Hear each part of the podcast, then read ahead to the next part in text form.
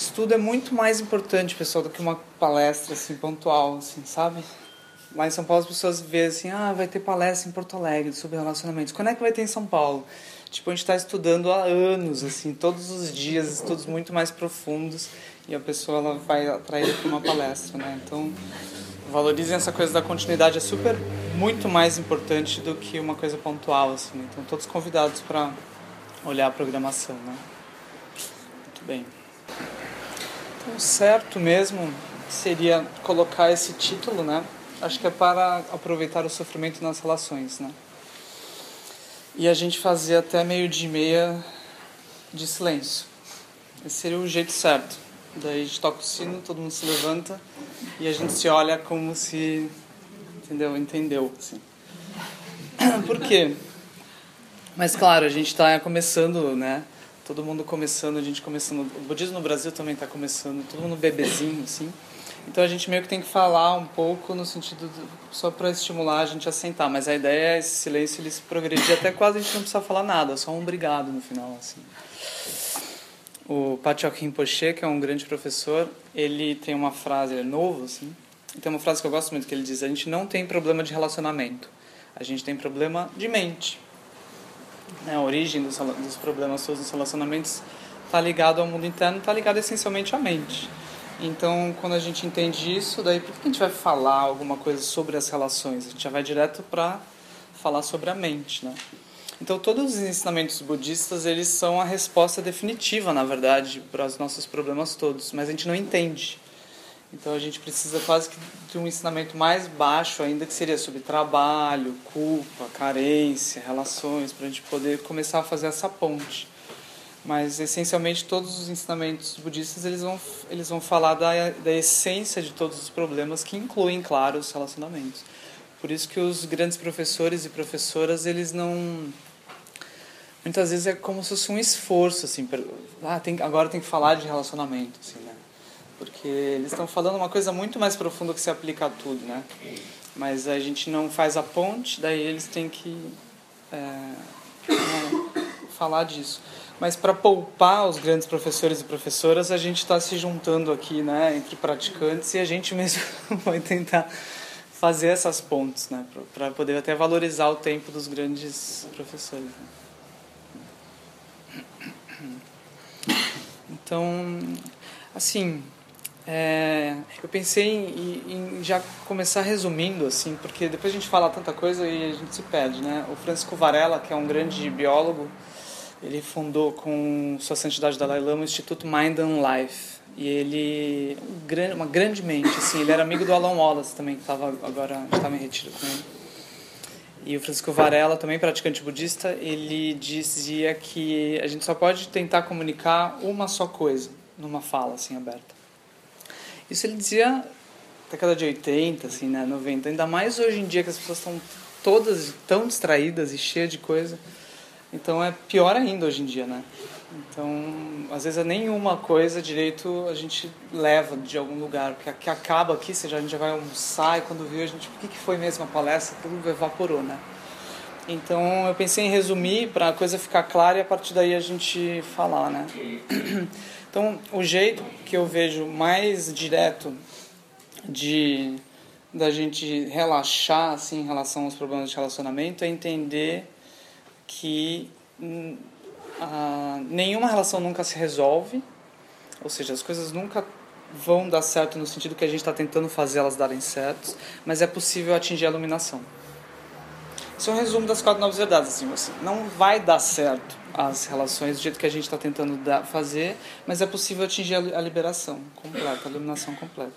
O que é meio estranho, porque a gente está tentando fazer dar certo uma coisa bem menor. Então, por exemplo, a gente às vezes faz terapia para curar uma relação. Mas o que está sendo afirmado aqui é que quando você tentar transformar uma relação, você vai passar a vida inteira e não vai conseguir. Mas é possível transformar todas. Isso é bem louco. Porque não é possível transformar uma, mas é possível transformar todas. Então a gente deveria aspirar uma coisa muito maior do que o que a gente está querendo. Entende?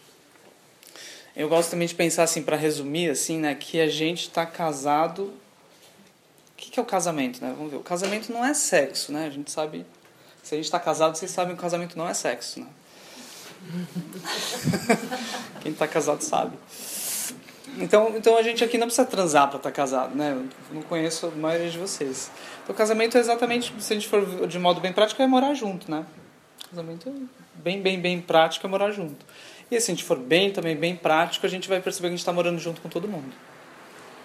Ainda que eu não te conheça, a gente já estava morando junto, porque é uma questão só de distância, assim, né? Então, se a gente está morando junto com todo mundo, a gente está casado com todo mundo. Então, se a gente está casado com todo mundo, não faz sentido eu dedicar minha vida inteira para melhorar um casamento. Entende?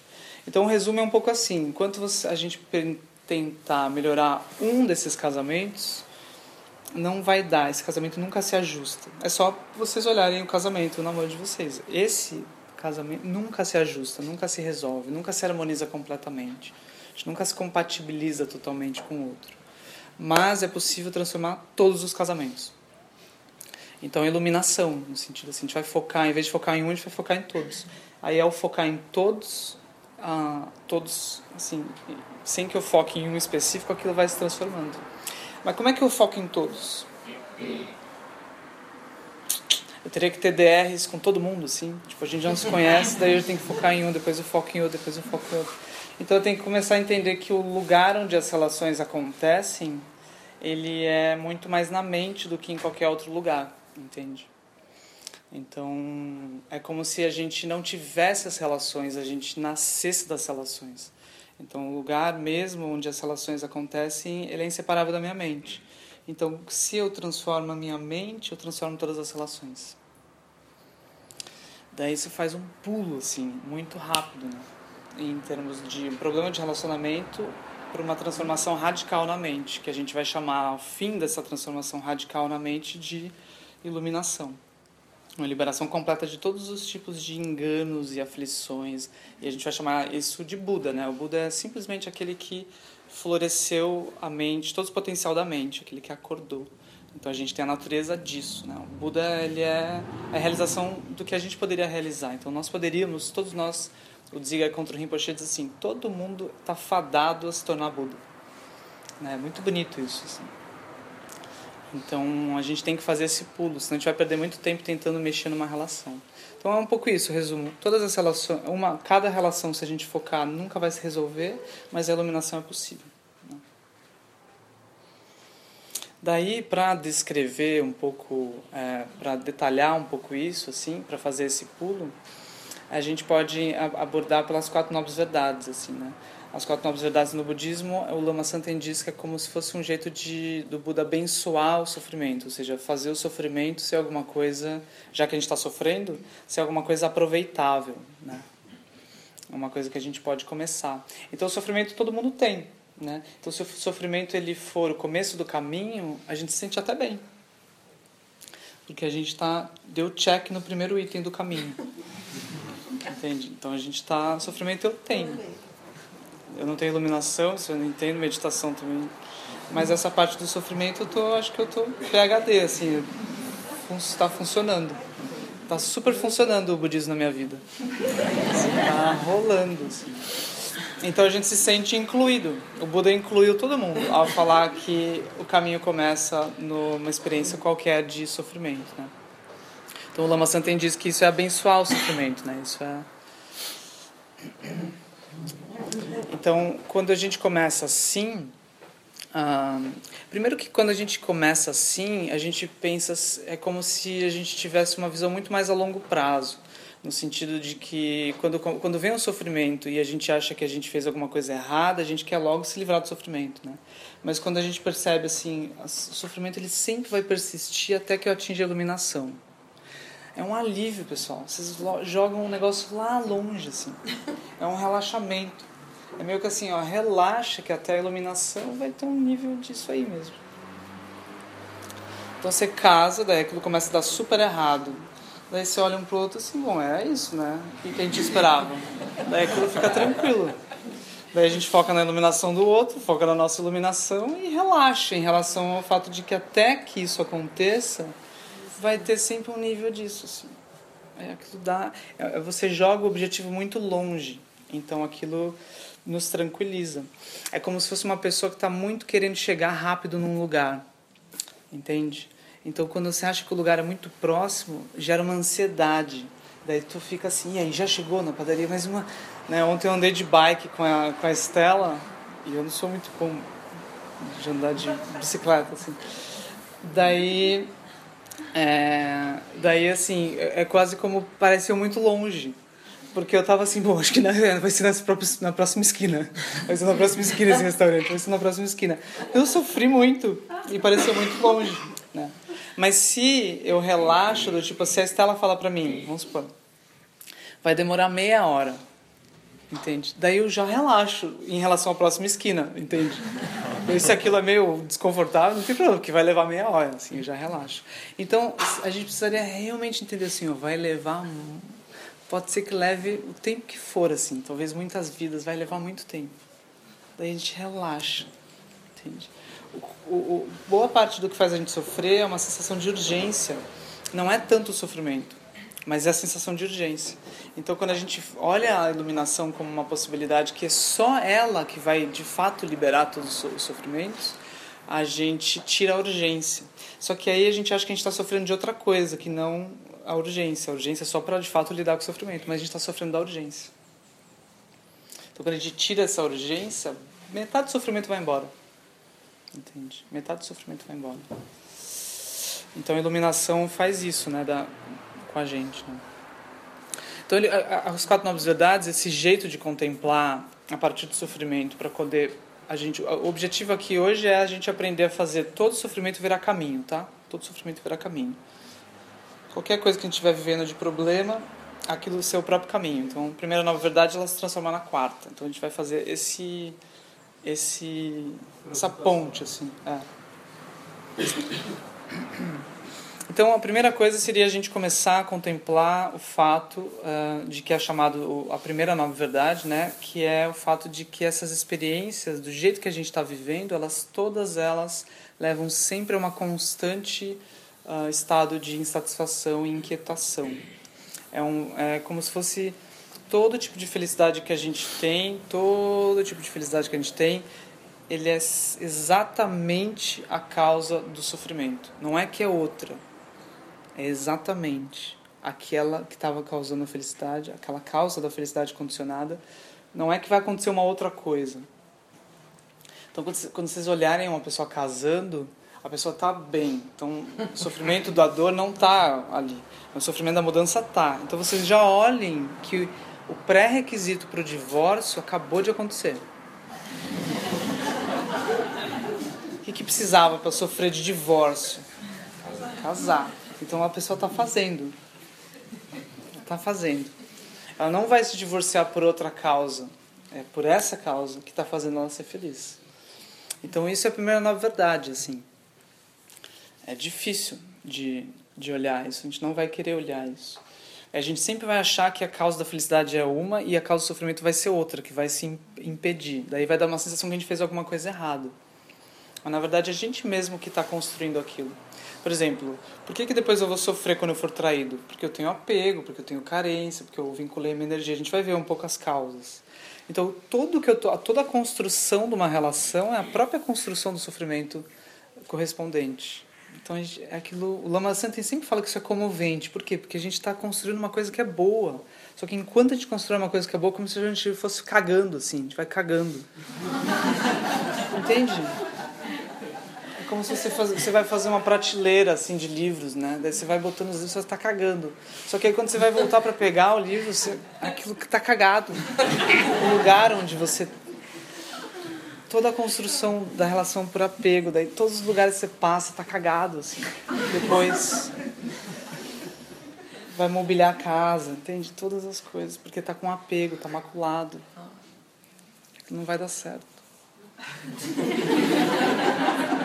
É muito difícil. Então a gente olha já a pessoa casando, se alegra pela felicidade dela. Não é que a gente não vai se alegrar, a gente se alegra, mas ao mesmo tempo a gente tem compaixão pelo sofrimento. Porque ela, a compaixão não é só pelo sofrimento, é pelas causas do sofrimento. Então você, então você vê que ela tá, já está causando sofrimento. Mas não é porque ela está casando. É porque ela acha que ela está realmente casando. Não tem problema casar. Mas o problema é que ela tá realmente achando que ela tá casando. Ela tá realmente comprando aquilo. Daí vai ser difícil quando ela se separar. Se ela estiver casando sorrindo, daí não tem problema. O sofrimento não vem de casar. O sofrimento vem de uma outra coisa. Do jeito que a pessoa casa, né? a mente. Então a primeira, na verdade, ela é isso. A gente vai resolvendo um problema e o jeito de resolver esse problema é com um outro problema. É com a reedição do problema aquilo não, nunca se resolve, aquilo nunca, né? A Elizabeth Mattis Langel diz, a, a vida nunca se resolve, entende? E a gente está sempre achando que é só, por exemplo, eu reformei meu banheiro, né? Daí eu falei, agora é só isso, porque meu banheiro estava com problema e agora é só resolver meu, meu banheiro. Quando eu resolver meu banheiro, funciona.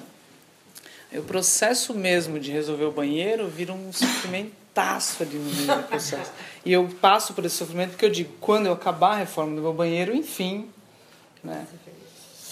Só que aí eu botei um porcelanato. Daí esse porcelanato, ele também tem os problemas correspondentes do porcelanato. Que eu nunca tive porcelanato.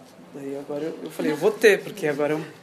Só que ao, ao, comprar o porcelanato, eu não comprei só o porcelanato. Eu comprei todos os problemas correspondentes com o porcelanato. Isso é a primeira nova verdade. Vem o pacote, entende? Na verdade, é o pacote oculto do sofrimento. Então daí eu falei, bom, maravilhoso, eu paguei. Pessoal, a gente paga pelo pacote do sofrimento. Eu nunca tive experiência de uh, porcelanato trincado. Nunca tive. Mas eu paguei dois mil reais para ter essa experiência. Entende? Daí eu botei. Botei o quê? Botei a causa do, do sofrimento da, do, do, do, porcelanato trincado. Daí eu, alguém foi lá e derrubou um negócio, trincou. Agora eu entro no banheiro, a primeira coisa que eu vejo é a atriz. o banheiro inteiro ele converge pro trincado, assim. Então agora, pronto, agora eu tenho um problema. E eu estava tentando resolver um problema, mas agora eu introduzi uma série de novos problemas. Eu botei cobre aparente, daí eu nunca tive problemas com com limpar cobre. Agora eu tenho problemas com limpar. Eu olho o cobre está sujo. Então todas as coisas que eu botei no banheiro, que eram causa de felicidade, todas agora é causa de sofrimento, assim, cada coisa. Então vocês olham numa relação, por exemplo, o que é mobiliar a casa? É motivo de felicidade, não é? Cada coisa que você coloca. Quando termina a relação? Que que vira? Eu lembro que eu chorava de ver o fogão, assim, quando eu terminava a relação. Por quê? Porque aquilo tá, cada coisa que botou na casa te remete à relação, que agora girou. Então agora cada coisa você quer jogar fora, se livrar, daqui a pouco você quer sair da casa, assim. Então no começo da relação, assim, o sol, a lua, não é só as coisas da casa, a gente mobília, a gente ilumina o mundo, né, a partir daquela base. Então daí faz sentido o sol, faz sentido a lua. Daí no fim da relação tem poder até de destruir isso, entende? Aí o sol para de fazer sentido. Eu lembro que eu não queria a luz. Porque a luz era isso, a luz era vinculada a alguma coisa que agora não tem. Agora está me lembrando da miséria da coisa toda. Assim. Entende? Eu olhava as pessoas dançando forró, quando acabou a relação, sofrendo assim. Eu achava aquilo horrível. Por quê? Porque as pessoas estão juntas, aquilo é horrível. Eu via gente de mão dada, aquilo queria, era como se cortasse por dentro, gente de mão dada. Então todo mundo vai virar motivo de, de, Todas as coisas que eram motivo de felicidade vão virar motivo de sofrimento. As músicas, né? Tipo Chico Buarque, às vezes faz super sentido assim quando você está apaixonado algumas coisas algumas músicas assim céu né uma coisa assim maliciosa você está apaixonado aquilo faz super sentido depois aquilo vai virar um inferno você ouve a música você lembra daqui? Então todo isso é a primeira verdade ou seja toda felicidade condicionada ela vai ser vai virar sofrimento está fadado não tem o que fazer mas a gente tem que entender por que isso acontece, né? Então a gente tem que entender por que isso acontece. O bom disso é cada prime... cada nobre verdade, ela tem um alívio assim, quando a gente contempla. Elas não são elas não são verdades. Robert Thurman diz que as quatro nobres verdades, que foi o primeiro ensinamento do Buda, são quatro realidades, assim, quatro realidades. É uma descoberta sobre a natureza da realidade, quatro experiências de fato que a gente vai passar. Então, isso diz respeito a quatro realidades para quem contempla o mundo a partir da experiência vivida. Então não é nem budismo, Porque o budista mesmo, a palavra budismo é só aquele, a budista nem existe, né? É só aquele que olha para dentro, só aquele que trabalha com a mente, aquele que toma a mente como sendo a, a fonte primária de tudo. Então, quando a gente toma a mente como sendo a fonte primária, assim, das experiências, a gente analisa, a gente chega nas quatro novas verdades. Então, elas são descobertas sobre como é que a experiência se dá, a parte da experiência vivida se dá, né? Então a primeira dessas descobertas, a primeira realidade, ela não é, não foi a grande descoberta do Buda, né? O Robert Thurman, ele diz que a primeira nova verdade qualquer um descobre quando chuta uma pedra, entendeu? É simplesmente assim, dói ou enfim, tem um sofrimento. A gente vai ver que a, a, a grande descoberta do Buda é a terceira nova verdade em diante. Né?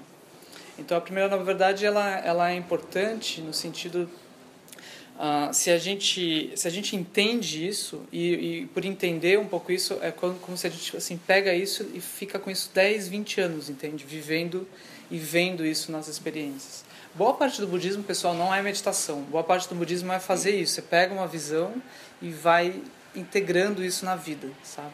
Então, se a gente não está feliz e não está praticando, é porque não está claro as quatro novas verdades para gente.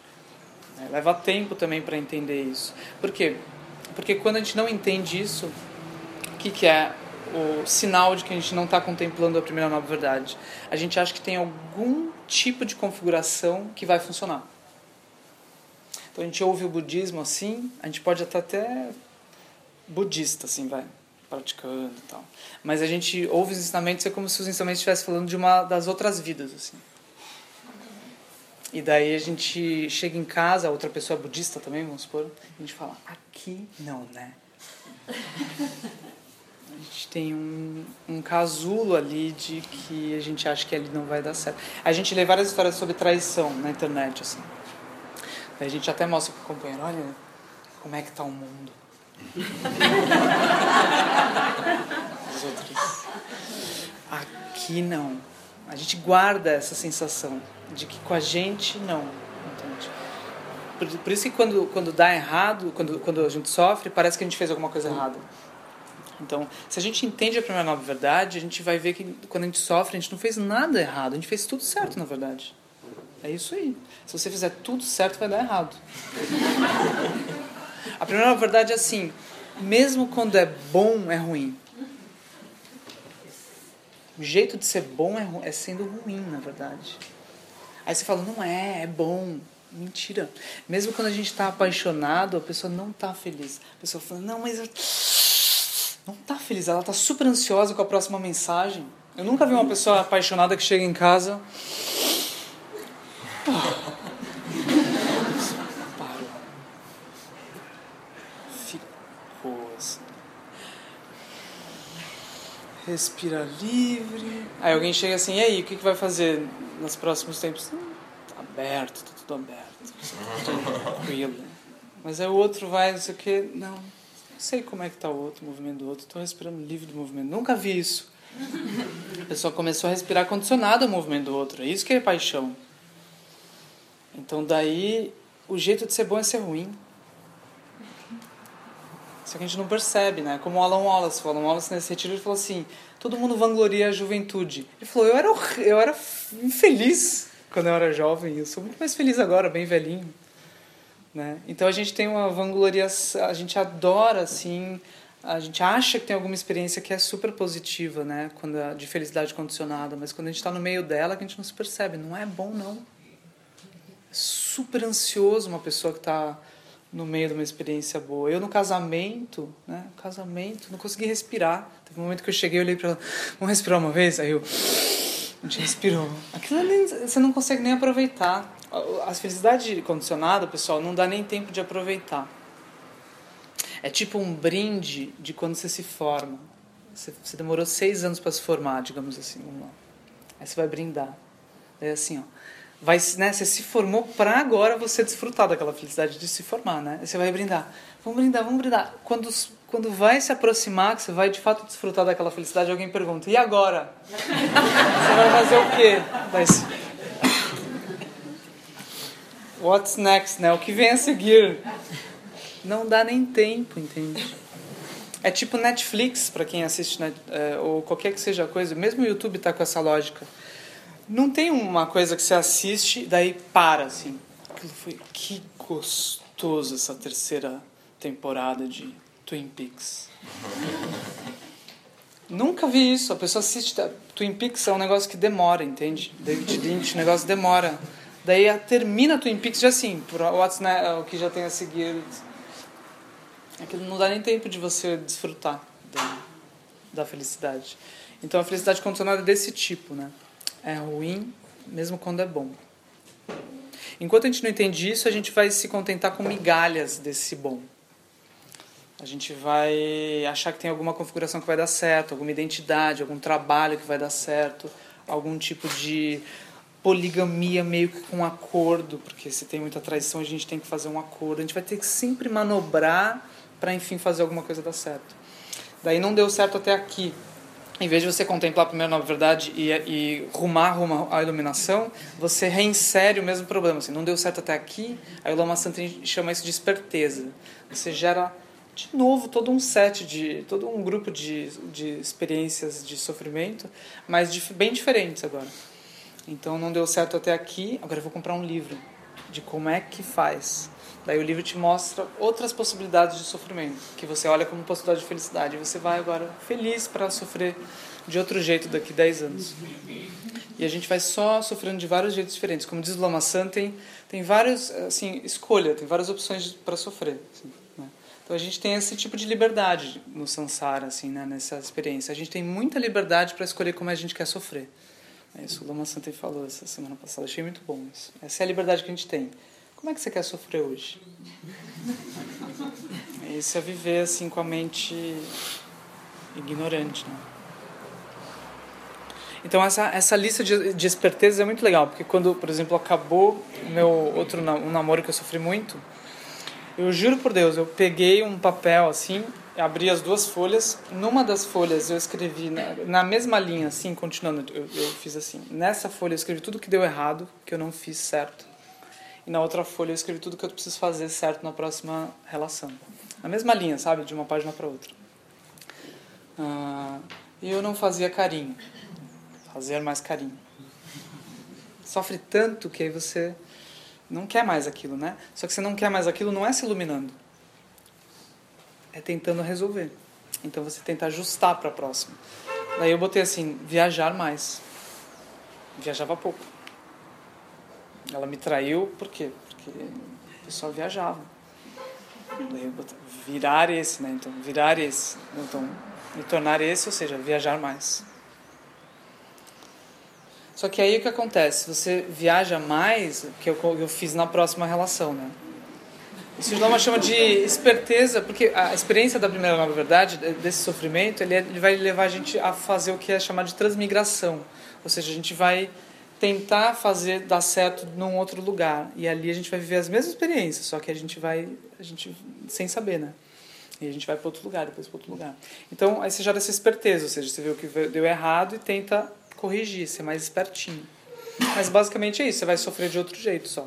Então, por exemplo, eu vou viajar mais. Aí o que, que eu fiz nessa relação? Comecei a viajar. Nunca viajei, agora comecei a viajar. O que aconteceu? Gastei todo o dinheiro. Daí, para o próximo casamento, eu já, se eu fizer esse jeito de pensar, eu vou pensar já assim: não viajar para Europa, viajar para América do Sul. E eu realmente acho que se eu não viajar, conseguir viajar, mas gastar menos dinheiro, vai dar certo. Daí talvez no segundo casamento eu escreva não viajar para América do Sul por causa disso, disso que eu não sei ainda. Mas aí eu boto, aí o terceiro casamento, aí o quarto, não tem fim. O nosso, quem tá casado, pessoal, isso aqui é assim, ó, é reedição da reedição da reedição, entende? Não é o primeiro, nem o segundo, nem o terceiro, aquilo tá vindo assim. Tá vindo. A gente já tá, já casou com todo mundo, na verdade.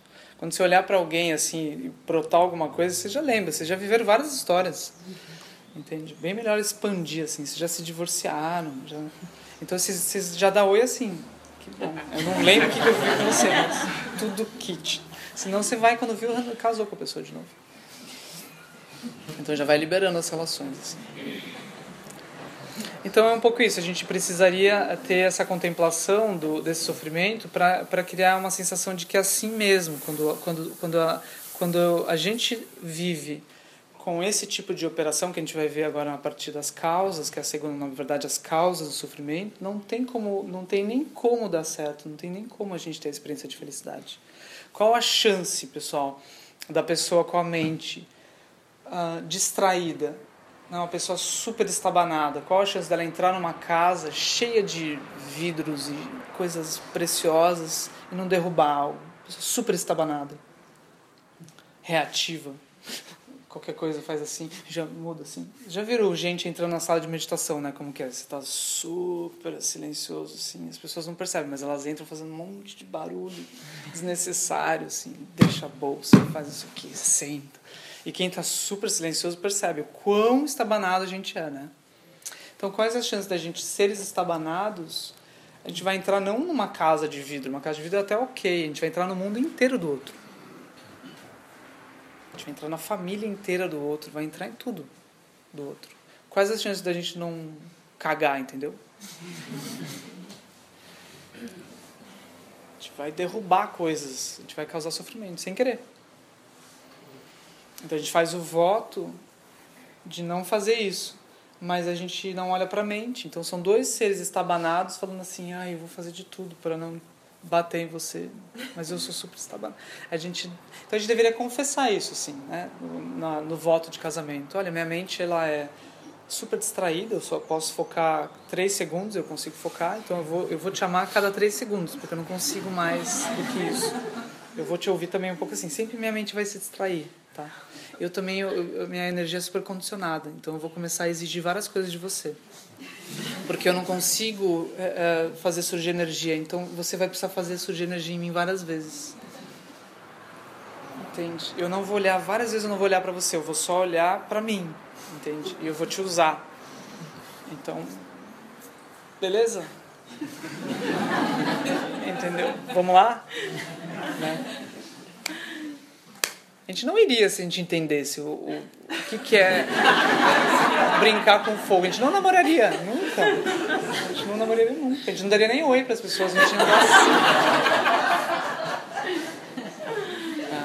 é. A gente está vendido quando a gente anda na rua, porque a nossa energia está condicionada, então o nosso olho.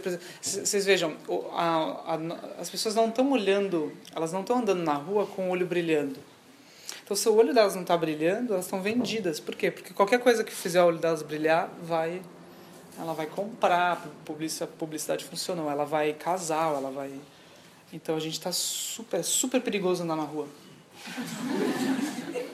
com a nossa mente. Uh, vocês vejam, esses dias a, a, a minha esposa, né, a Isabela, ela, ela mostrou uma foto em que eu tava com uma cara, uma cara miserável, assim, tava uma cara muito muito triste, muito depressivo. Muito assim como eu nunca me vi. Eu falei assim, nossa, né? Você pegou um ângulo, um momento assim. Porque eu sempre me olho, eu tô bem, né? Tô me olhando no espelho e qualquer coisa do tipo. Aí ela falou: "Não, você é assim quase todo o tempo". Eu tava triste na foto. Eu tava super depressivo na foto. Cabisbaixo, olho não brilhando, assim. Então a gente anda com essa cara, se a gente for olhar bem, porque é como se você. Sabe quando você pega a pessoa um pouco antes dela te reconhecer no oi? A pessoa tá meio sozinha, tá no meio da rua, e antes dela te reconhecer no oi, você vê a cara que ela tava? Daí você vê, ai, né? Mas a cara que ela tava antes é de uma profunda depressão, assim. De uma, lá em São Paulo a gente brinca, cara de metrô, né? Uma cara de quem já saiu da experiência e não chegou ainda, né? A gente, esse é o Sansara, assim, né? A gente tá nesse bardo, nesse limbo, né? A gente já saiu da experiência positiva, mas ainda não chegou na próxima experiência positiva. E quase que a nossa vida inteira é passada nesse corredor, ou nesse metrô, nessa... Então, quando a gente encontra a pessoa, a gente vê como o olho dela não estava brilhando. Né? Então, é, essa é a segunda verdade, ou seja, a, a mente condicionada é a causa desse sofrimento. Assim, enquanto a gente tiver a mente condicionada, a gente sempre vai sofrer. Daí a gente tem que entender como é que é as causas mais profundas do sofrimento. Essa segunda, na verdade, que é as causas do sofrimento, ela também nos, nos cria um alívio. Por quê? Porque o alívio, A primeira, na verdade, é o alívio de que é assim mesmo, ou seja, é o sofrimento, é óbvio, né? é um alívio, assim, não fiz nada de errado. A segunda, na verdade, é o alívio de que não tem culpados, entende? Não tem que apontar dedos, isso já dá um alívio maravilhoso, porque a gente começa a entender mais profundamente a causa do sofrimento. Quando a gente responde à causa do sofrimento errado, assim, no sentido budista, a gente fala que é alguma coisa, a gente agora vai tentar mexer naquilo, né? Então a gente agora vai sofrer daquilo. Mas quando a gente responde certo, ou seja, se a gente responde que está ligado à mente, agora a gente vai para a iluminação. Então a, a segunda, na verdade, pessoal, é decisiva. Porque se você não tem clareza da causa, se você acha que a causa é alguma outra coisa, você vai fazer aquilo. Então ela é decisiva no sentido de para onde a gente vai com a nossa vida. Muitas pessoas respondem assim: eu estou sofrendo. Daí elas respondem: por quê? porque ele nunca foi tal, tal, tal desse jeito. Então eu preciso de uma pessoa tal e tal desse jeito. Daí ela vai buscar o quê? Ela achava que ela estava sofrendo por causa de uma pessoa, ela vai buscar uma outra pessoa de outro jeito. Entende? Ou talvez você, você seja mais sofisticado. Eu estou sofrendo porque faltava sexo. Daí você vai buscar o quê? Você não vai buscar assim, retiro sobre a iluminação. Você vai buscar assim, workshop de sexo tântrico, entende? Massagem final de semana para casais, alguma coisa do tipo. Aprenda a fazer o outro gozar, alguma coisa assim. Por quê? Porque você relocalizou a segunda verdade enganada. Eu estava sofrendo porque sexo. E aí você vai buscar o caminho que não é o caminho para a iluminação, você vai buscar o caminho para transar melhor. Que vai te jogar de novo para a primeira nova verdade. Que é assim, sofrimentos de quem transa muito. Eu conheço vários, o pessoal transa demais daí tem problemas. Então a coisa não se resolve quando a gente vai a segunda na verdade as causas não estão claras. Nós somos uma cultura de soluções. Nós temos nós somos muito bons em soluções. Nós somos muito bons em resolver coisas que não são o verdadeiro problema.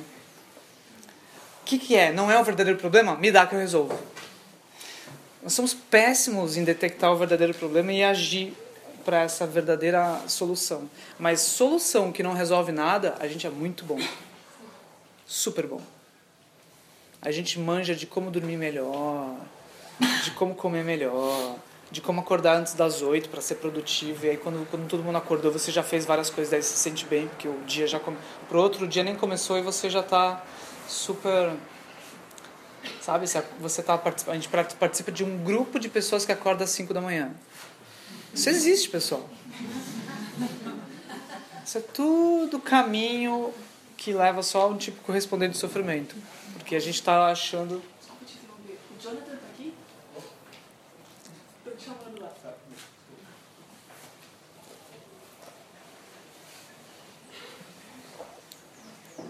A gente tem que localizar, a gente tem pouco tempo. A gente deveria localizar a verdadeira causa do sofrimento. Senão a gente vai perder muito tempo. Pensa, se você acha que o teu problema é monogamia, no caso dos relacionamentos, olha o trampo que dá. Você começa a ler sobre poligamia, mas passa um ano lendo. Isso existe, tá, pessoal? Não sei se vocês conversam por aí. Aí a pessoa diz, oh, o seguinte, eu tava numa outra relação, era assim, agora é o seguinte, eu comecei a ver que é possível. Sempre vai surgir uma admiração porque você acha que, é possível de algum lugar, você não contemplou que não vai dar certo em nenhum lugar. Então você acha sempre que tem um casal que está fazendo direito. Se vocês acharem que tem alguém que está feliz, olhem direito, pessoal. Senão vocês vão cair no sofrimento dessa pessoa.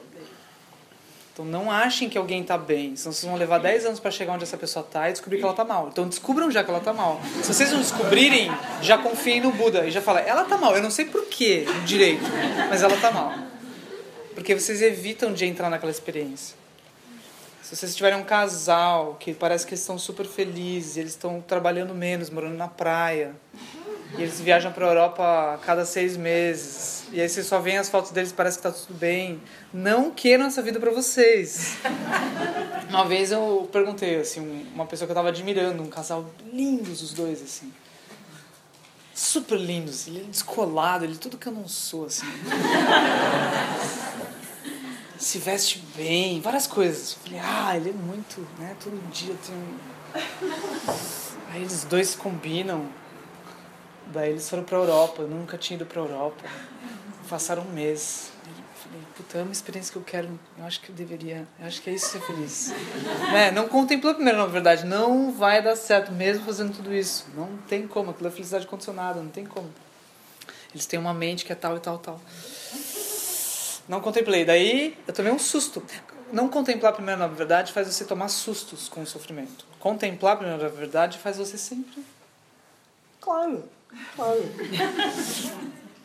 É, então, se vocês estiverem tomando sustos assim, é porque vocês não estão entendendo nada. Assim. Então, aí ele falou pra mim: a gente foi pra Europa e foi um inferno. Eu queria todo dia transar e ela não. Então, ele não foi pra Europa, ele foi pra um jogo, entende? Que é usar paisagens bonitas para tentar transar. Daí ele viu que não funcionou esse jogo. Incrivelmente não funciona. Então daí. E é muito louco essas coisas, né? Porque daí daqui a pouco a pessoa volta e aí num lugar onde não, não é tão bom assim, ou tem pouco tempo, aí a pessoa quer transar, entende? Você fala, porra, a gente tava lá, eu paguei a porra do negócio do tinha tempo, agora eu tenho que fazer esse trabalho, entende? Não é agora, não é agora, né? Então a coisa nunca se harmoniza, nunca, sempre fica estranho. Então a gente, se a gente não ri, não se alivia, se a gente não relaxa, a gente vai tentar. A gente sofre disso, não. O que faz a gente sofrer não é nem o fato de que nunca se harmoniza, é o fato de que a gente espera que se harmonize. Então é um engano em relação ao fato de como as coisas são. É isso que faz a gente sofrer. Porque as coisas não se resolvem. Mas, mas, por exemplo, sabendo que as coisas não se resolvem, você não se desespera, entende? A, a gente sofrendo é como se fosse uma pessoa que não entende o que é um filme. Vamos supor uma pessoa que nunca viu o que é um filme no cinema. Vamos supor. A pessoa vai a primeira vez. Daí ela entra na história. Como nunca. Porque ela nunca viu um filme. Nem foi no cinema. Aí vocês imaginam essa pessoa entrando na história. A história dura 30 anos. Aquele filme super chato, sabe? De o notebook, aquele amor além da. Sabe uma coisa? Lá entra. Assim, aquela, sabe aqueles filmes que passam três gerações? Do, quase, a pessoa quase que reencarna, assim, vai aquela relação para sempre. Daí ela entrou tanto naquela história, ela não sabe o que é o filme. Quando acaba, o que, que essa pessoa faz? Ela sai desesperada. Eu tava num negócio, tava. E terminou! Terminou! Terminou! Eu tava no negócio, o negócio tava, tava. Terminou! Daí você, tranquilo, dizendo sim, é um filme. Ou seja, isso é um filme. Mas a pessoa não sabe que isso é um filme. Daí ela toma um susto quando acaba, entende? Bem parecido com a gente no termo de relacionamento. Bem parecido. Terminou! Eu tava, entendeu? Eu tava num fluxo. Eu tava num fluxo. Terminou. O que eu faço com, com isso aqui? A gente em São Paulo, a gente sabe, a gente vai para um café.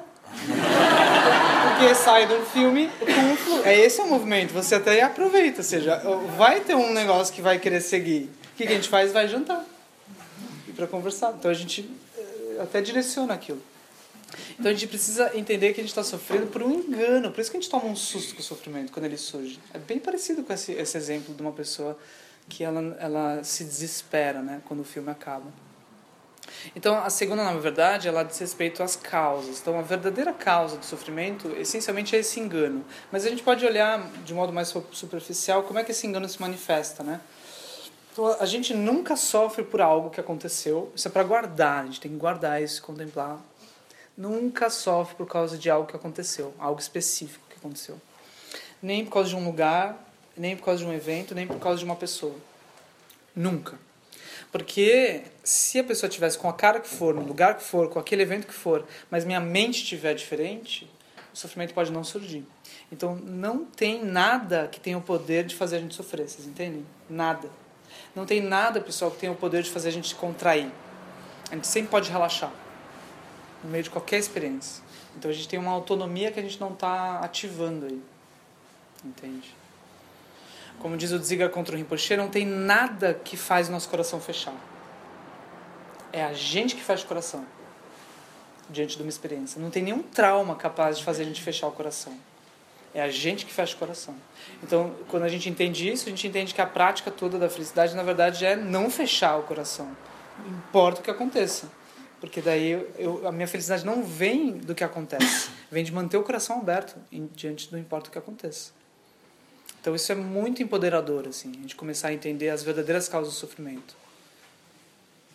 Então, por exemplo, a gente, a gente acha, na primeira, se a gente não entende direito, a gente acha que a gente é feliz quando a gente se conecta com algo. Então a gente fica sempre se buscando se conectar com alguma coisa específica, seja um lugar, uma pessoa, um evento. Só que quando a gente se conecta com algo, a gente não está feliz porque a gente está conectado com essa pessoa. A gente está feliz porque a gente está conectado. Entende? Então quando vocês estiverem de conchinha, por exemplo, numa relação assim, ou depois do sexo, ou num momento em que vocês falam assim, ah, sabe aquele momento que você quer falar eu te amo? Em geral a gente fala eu te amo no momento em que surgiu a energia, né? Surge energia, daí a gente, o jeito que a gente faz isso é se aprisionando naquilo, né? Porque a gente vincula o outro à nossa energia. E o jeito que a gente pega o outro é falando eu te amo. Não sei se vocês já perceberam isso. A gente fala eu te amo no momento em que, né? Daí a gente fala, ah, é, é isso. Surgiu energia, aquilo comprova. É isso. Aí a gente diz, é com você. Eu te amo. Porque surgiu a energia que a gente estava tanto, tanto buscando. Então o que, que a gente tem que entender? Que a gente não está feliz porque o outro fez tais tais coisas. A gente está feliz porque enfim surgiu a energia que a gente estava sempre buscando. Então a gente está buscando sempre essa felicidade, né? Então a, a, gente tem que fazer essa transição da causa externa para essa causa interna. Isso que vai nos, nos empoderar. Então, por que, que a gente sofre? Se a gente olhar a partir das causas internas, quando a gente sofre, a nossa mente está operando de um jeito que é pelo menos três coisas que vão decorrer da segunda nova verdade, as causas verdadeiras do sofrimento, que vão nos levar para o caminho verdadeiro, que não é um caminho de controle de alguma coisa. As três coisas que acontecem para vocês localizarem na experiência de vocês é, quando vocês estiverem sofrendo, vejam se a energia de vocês está condicionada. Ou seja, se o movimento do outro tem, tem poder sobre o teu brilho no olho, o teu, a tua respiração. Veja se, se você está fisgado assim. Em geral, a gente está muito assim o tempo inteiro. Né? Se vocês quiserem ver como a relação de vocês vai causar sofrimento, ainda que não esteja ainda causando, vocês vejam o impacto que tem o WhatsApp ou o e-mail no mundo interno de vocês, entende? Tem um negócio que chama e-mail apneia, apneia por e-mail. A pessoa trava a respiração só de checar e-mails. Só de ver os nomes, assim, de quem que mandou e-mail, você já trava. Aí o outro mandou, você relaxa. Então, um e-mail, uma, você não precisa nem abrir o e-mail. Só olhar os títulos dos e-mails, aquilo já está mexendo nas suas glândulas. Assim. Eu brinco que é voodoo. Não sei se isso veio do Lama Santa, mas eu, eu brinco... Sabe voodoo? Que você espeta um bonequinho e o outro sente? Então a gente acha que não vive nesse mundo, né? Um mundo meio mágico. Mas é o voodoo atual é o WhatsApp. Porque o WhatsApp você não tem nada, nenhum fio cósmico ligando o meu WhatsApp ao da minha esposa ou do meu sócio. Mas eu tenho o poder agora de mexer no, no jeito que eles vão respirar, dependendo do que eu escrever. Entende? Então, o jeito que a mente opera é, é pelo voodoo, entende? A mente opera assim. Então, a gente está vooduzado por muitas pessoas. Ou seja, se a pessoa fizer um movimento para a esquerda, aquilo a gente faz assim. A pessoa vai para cima, a gente faz assim. A pessoa vai para baixo, a gente faz assim. A gente está vuduzado, a gente está espetado, entende? Nossa energia ela está vindo dessas, desses movimentos. Então a gente está meio que inflado. O Lama Santa ele, ele tem um exemplo que é muito duro, assim, que eu acho muito bonito, que é de seringa, assim. Não sei se você lembra. Que o Lama diz que quando a gente se encontra a primeira vez, desse jeito condicionado, é como né, a pessoa está dois anos sem é, respirar direito, porque ela sofreu muito no divórcio. Está dois anos sem respirar direito. Daí quando a gente se encontra, é como se ela tomasse uma o primeiro, ela respira como ela nunca respirou depois de dois anos assim, em dois anos. Então é como se, se ela tomasse uma injeção assim, de energia. Então esse é o oi, ou o primeiro encontro. Assim. Só que essa seringa, uma seringa bonita com um líquido rosa, poderoso assim. Ela é muito fina, então ela nem sente. Ela só sente o gostoso quando ele. Aquilo assim. Daí esse é o primeiro encontro. Daí você faz no outro, o outro faz em você. A energia condicionou. Minha energia está vindo disso. Assim. Daí, segundo encontro, pá, terceiro encontro, casamento, filho, certeza, porque é isso mesmo, morar junto, coisa toda. Daí, o exemplo é assim: quando a pessoa se move, você não sentiu nenhuma agulhada, você só sentiu o néctar da coisa, né, o que estava dentro da seringa. Mas quando a pessoa se mover, o que, que vai acontecer? É bem duro esse exemplo, né? Vai rasgar. Rasgar. Bem onde pegou, bem a causa da felicidade, vai virar a causa do sofrimento. Vai rasgar. Então a energia condicionada é um perigo, pessoal. perigo. Quando alguém falar para você, está respirando, o outro me faz assim. Aquilo é muito sofrimento. A gente deveria ter muita compaixão de gente apaixonada. Não assim, depois. Depois é fácil, a pessoa tá miserável, mas antes. Já, já começa assim, fala, eu tô aqui. tô aqui. Pega meu celular. Mas por que você tá me dando o celular? É muito triste. Entende? A energia está condicionada. Aquilo não tem como dar certo. Então, isso é segunda, na verdade. A gente está vendo a causa. Uma das causas a gente sofre quando a nossa energia está condicionada. Se não tiver condicionada, o outro não tem poder sobre nós.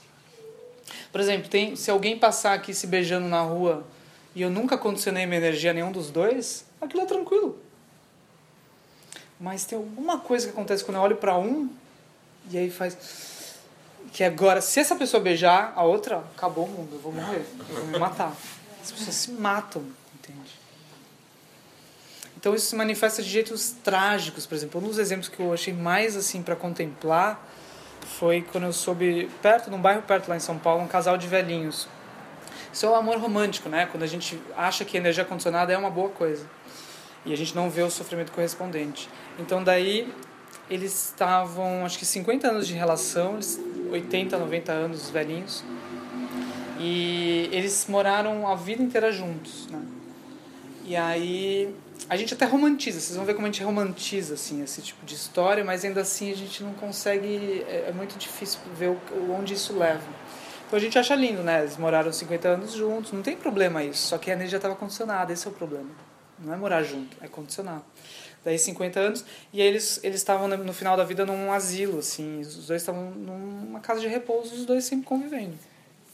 E ela teve que ir para o hospital, porque ela teve que passar por vários processos, ela não poderia voltar e ele não podia ficar no hospital. Então ficou uma coisa que eles não podiam mais seguir juntos, assim. Ficou esse tipo de situação. Daí, o uh, que, que ele pensou? Ele pensou assim, não funciona. Vocês vejam, um velhinho, ele pegou, ele construiu uma, um, uma cinturão assim de explosivos. E aí ele, isso é verdade, pessoal, tem a notícia assim é gente como a gente, é isso, entendeu? Eles só estão fazendo o que, que a gente normalmente faz, assim, mas é aquilo é só um pouquinho mais evidente do que que a gente faz. As pessoas fazem isso, só que elas é, têm sorte de não morrer, né? Só às vezes isso, e várias vezes não, às vezes elas morrem. Então o que, que ele fez? Ele abraçou ela, falou, desse jeito não dá pra gente seguir, e ele abraçou ela e explodiu. O que aconteceu? Ela morreu e ele não. Aí pensa, aí agora vai fazer o quê? Ele tem que ser preso, porque ele matou alguém, entende? Daí ficou essa situação. Aí eu não sei, eu, quando eu li a notícia era uma coisa assim, o que, que vai, ele vai ser preso, ele, o que, que vai acontecer? Porque teoricamente é isso, ele matou alguém, né? Então, o fim da o fim, se a gente for até o fim nessa coisa da energia condicionada, é isso, esse é o nosso, é mais ou menos isso que a gente vai. E quanto a gente mais fizer isso, mais a gente vai viver num mundo em que isso a gente está sustentando essas histórias. Isso vai acontecer. Porque a gente está sustentando esse tipo de amor. Né? Então a gente sofre de energia condicionada. A gente deveria entender que. Porque se eu localizo isso, eu sei o que eu praticar agora. Eu sei o que fazer. Eu vou entender melhor o caminho, que é o que fazer né, para não sofrer. Então essa é uma das causas. A outra causa é isso, vai surgir uma bolha, vai surgir um estreitamento. A gente não vai entrar tanto aqui, eu acho que ano que vem seria bom a gente fazer um curso disso. Mas basicamente, quando a pessoa casa, vamos supor, ou está namorando, ela a perda da visão do outro como um ser livre é 99% da violência. A gente não é matar o outro, não é estuprar, não é bater, é muito antes. A violência, a base da violência é a falta de sabedoria, ou seja, olhar o outro como seu marido. Então, você per... a falta de sabedoria no budismo já é a violência. Entende? Você parou de ver o outro como um ser livre, amplo, você parou de ver a realidade ampla, você estreitou numa bolha e o outro numa identidade que você congelou e você também se congelou, isso já é assim 99% da violência. Ah, o resto é só decorrência, porque está tudo pronto. Então essa é a causa. Causa energia condicionada, ou seja, a gente está desequilibrado, a gente está equilibrado em cima do outro, estreitamento, uma seriedade numa bolha, uma identificação que vai fazer eu matar o personagem sem perceber que ele é o ator. Entende? Eu vou matar a, a esposa, mas eu não estou percebendo que ela é filha, que ela é prima, que ela é. Eu tô, eu tô, eu tô fixado. Daí é falta de sabedoria. Então a gente sofre de falta de equilíbrio autônomo, falta de sabedoria, essa visão lúcida, e falta de compaixão. Ou seja, todo sofrimento ele envolve autocentramento. Todo, todo. É impossível você descrever um sofrimento sem falar eu. Vocês tentem. Por exemplo, ela me traiu. Agora, vou descrever sem eu não pode ter me, não pode ter nada, tá? É, duas pessoas estão transando. Aí você fala, ah, mas não é verdade, porque é uma traição. É mentira, porque quando é, a minha ex estava com outra pessoa, enquanto a gente estava namorando, tinha várias amigas delas felizes. Porque ela estava namorando, da perspectiva das amigas. Enfim, namorando alguém legal. Porque eu não era muito legal. Então as amigas estavam vendo um namoro surgindo. Não tem traição em lugar nenhum. A partir da perspectiva da, das amigas, por exemplo. As amigas estavam super felizes, na verdade. Na verdade, a traição era para as amigas era eu. Porque eu estava meio que não ajudando ela a ser feliz. Então eu que estava traindo ela. Entende? Sou inspirado por uma fala da Esther porque a não da Estela, da Esther, que a gente estava vendo. Porque ela diz que a, se a gente for falar de traição, a gente tem que falar de vários outros tipos de traição, né? Inclusive quando a pessoa está só um casal, mas aquilo está asfixiando um ao outro. Então aquilo às vezes é muito pior do que uma o que a gente chama de traição, né? Se prender o outro. Então, a gente sofre de autocentramento. Então, toda vez que vocês estiverem sofrendo, vocês observem, a energia está condicionada, eu estou identificado, eu estou muito fixado, sério, estreito numa, numa bolha, assim, e eu estou autocentrado, só pensando em mim, olha isso. Não tem como sofrer sem ter essas três coisas. Se a gente tirar essas três coisas, tira o sofrimento. Essas são as causas do sofrimento. Então, quando vocês forem tomar um café com alguém, tomar um chá, ouvir a pessoa por três horas, beleza, façam isso, muito assim. Não falam em nada, só ouçam. Vocês vão observar essas três causas. A pessoa vai falar, deixa eu te contar porque eu estou sofrendo. Daí vocês parem e anotem. Assim. Aí observe, ela está descrevendo vários movimentos, tudo que ela descrever são movimentos que condicionam a energia dela. Ele fez isso. Aí vai entrar a história, assim. A história ela vai ser todas as causas que ela vai localizar externas de sofrimento. Por que, que a pessoa tem que contar três horas de história? Certo? Pessoal, praticantes budistas é assim, ó. Você liga para outro e fala assim, ó, seguinte, tudo bem? Não tá tudo bem. Quer dizer, tá, porque assim, é, o jeito de estar tá bem no samsara tá mal, então tá tudo bem. Primeira nova verdade. Aí, por quê? Aí o outro diz, segunda nova verdade. Por quê? Ah, porque, claro, energia condicionada, fixação e autocentramento. Ah, então tá. Daí o outro diz. E aí, terceira nova verdade, ou seja, está mantendo a visão de que a liberação é possível? Aí o outro diz sim. E quarto, na verdade, ou seja, tem clareza do caminho, das práticas para liberar? Sim. Isso é conversa de budista. e o resto é detalhe. O porquê que tá, não sei o quê. Porque tudo vai convergir para isso. Energia condicionada, uma seriedade, uma falta de sabedoria, uma falta de sabedoria e uma falta de compaixão, um autocentramento. Então a gente já está claro, assim, toda vez que a gente sofrer por isso, então não tem novidade. Toda vez que outro virar a cara pra gente, fizer uma cara. Né, às vezes, teve esses dias. A Isabela também fez uma cara super feia pra mim e eu uh, acho que as pessoas têm que sempre fazer caras boas pra mim. Eu acho que é assim, igual vocês, por exemplo, se vocês não tiverem com uma cara boa, eu vou parar de olhar pra vocês, porque eu vou olhar só pra quem tá com uma cara boa, porque assim minha energia surge. Esse é o jeito de funcionar do orgulho é, eu preciso de caras boas. Então, quem não tem cara boa, pra mim, daí eu nem olho. Eu vou focar em quem está rindo, por exemplo, você. Então daí a Isabela fez uma cara muito feia e eu, sim, quase como fiz uma olhada tipo, como é que você faz uma cara feia para mim? Não é assim que funciona. Eu te contratei para uma cara boa. E aí foi interessante, porque teve, teve esse dia, isso aconteceu várias vezes, mas esse dia eu me toquei, tive um surto, assim, de uma distração do sofrimento e me toquei. Nossa, como deve estar a minha cara? Eu tava com uma cara bem pior. Porque eu tava com a cara de ficar mal porque ela tava mal, ou seja, eu tava com uma cara ainda bem pior. Daí ela, se ela operar com o mesmo ciclo, ela vai ficar com uma cara ainda pior, porque minha cara tá pior, né? Então entende? Alguém tem que sorrir, entende? Primeiro. E vai ter que ser a gente. Né? A gente vai ter que quebrar esse ciclo assim, de condicionamento da energia.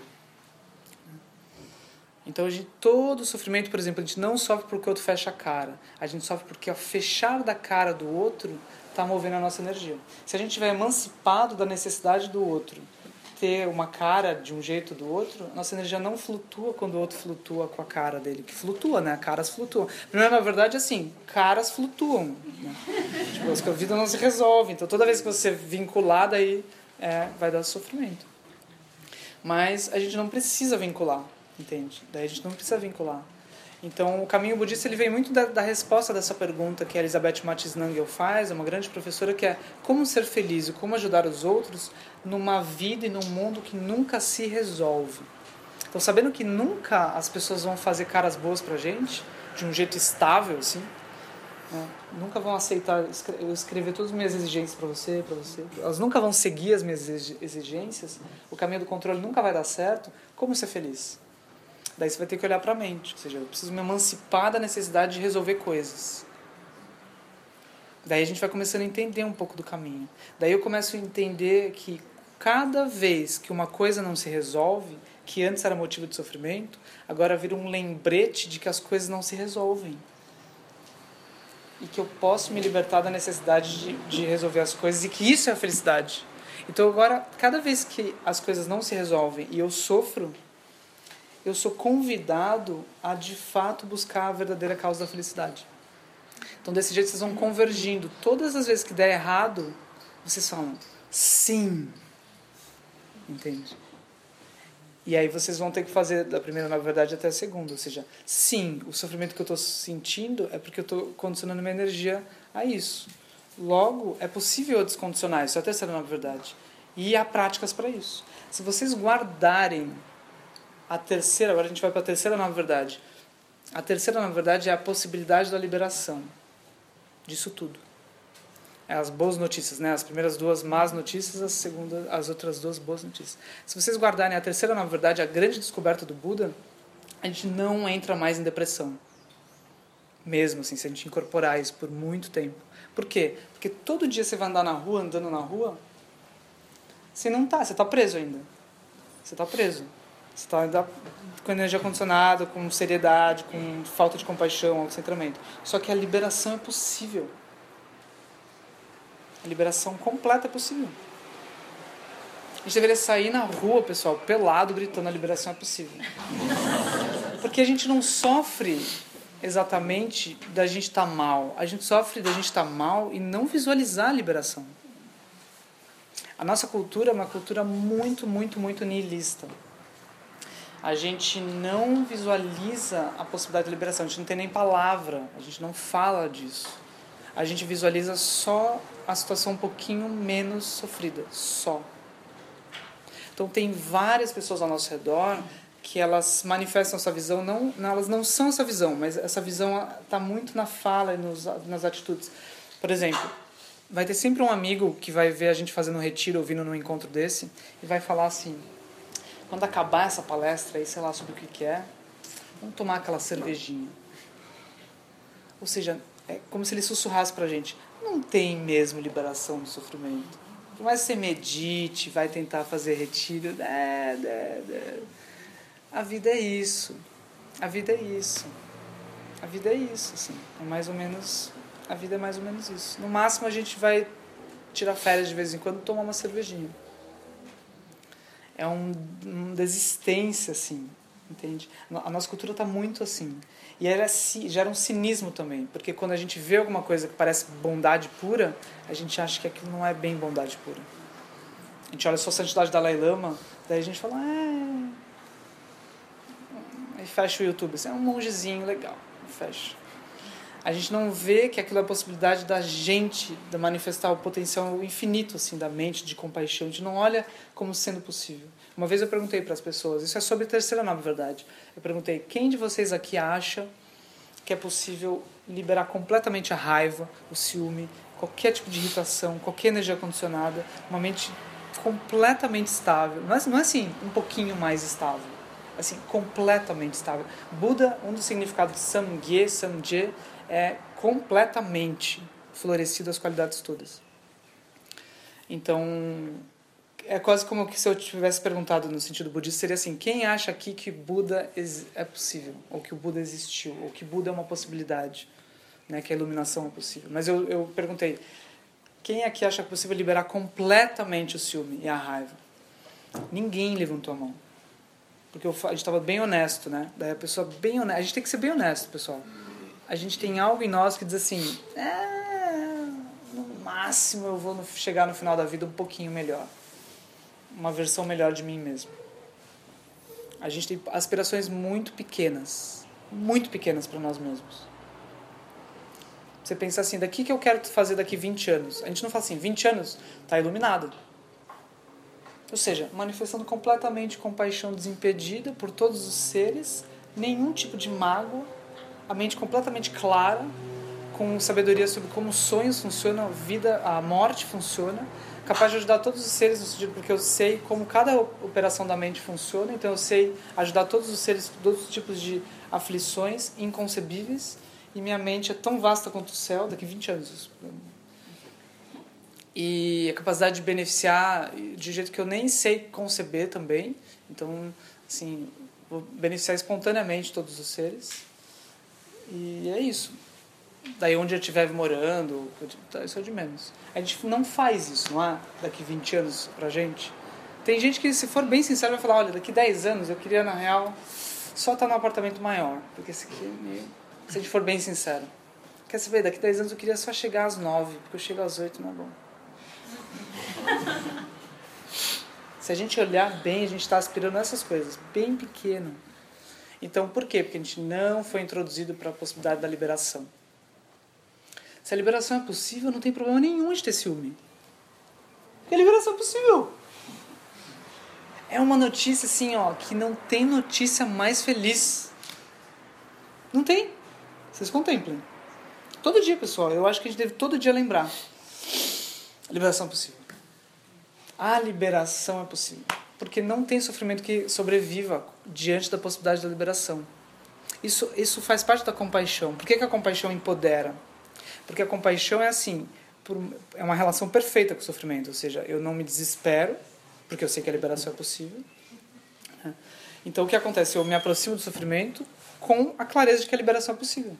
Então, essa, a terceira na verdade, faz a gente falar, se aproximar de todos os sofrimentos. Não tem nenhum problema. E também faz ficar tranquilo com o fato de que a gente não avançou nada ainda. A gente senta, depois de 10 anos a gente está sentado. Depois de 10 anos, quando vê, a gente coçou o braço. A gente fala, Caralho, não consigo nem ficar parado. Cocei o braço e não percebi. Nem ouvi. Depois de 10 anos praticando todo dia, assim. A gente faz coisas assim, bobas.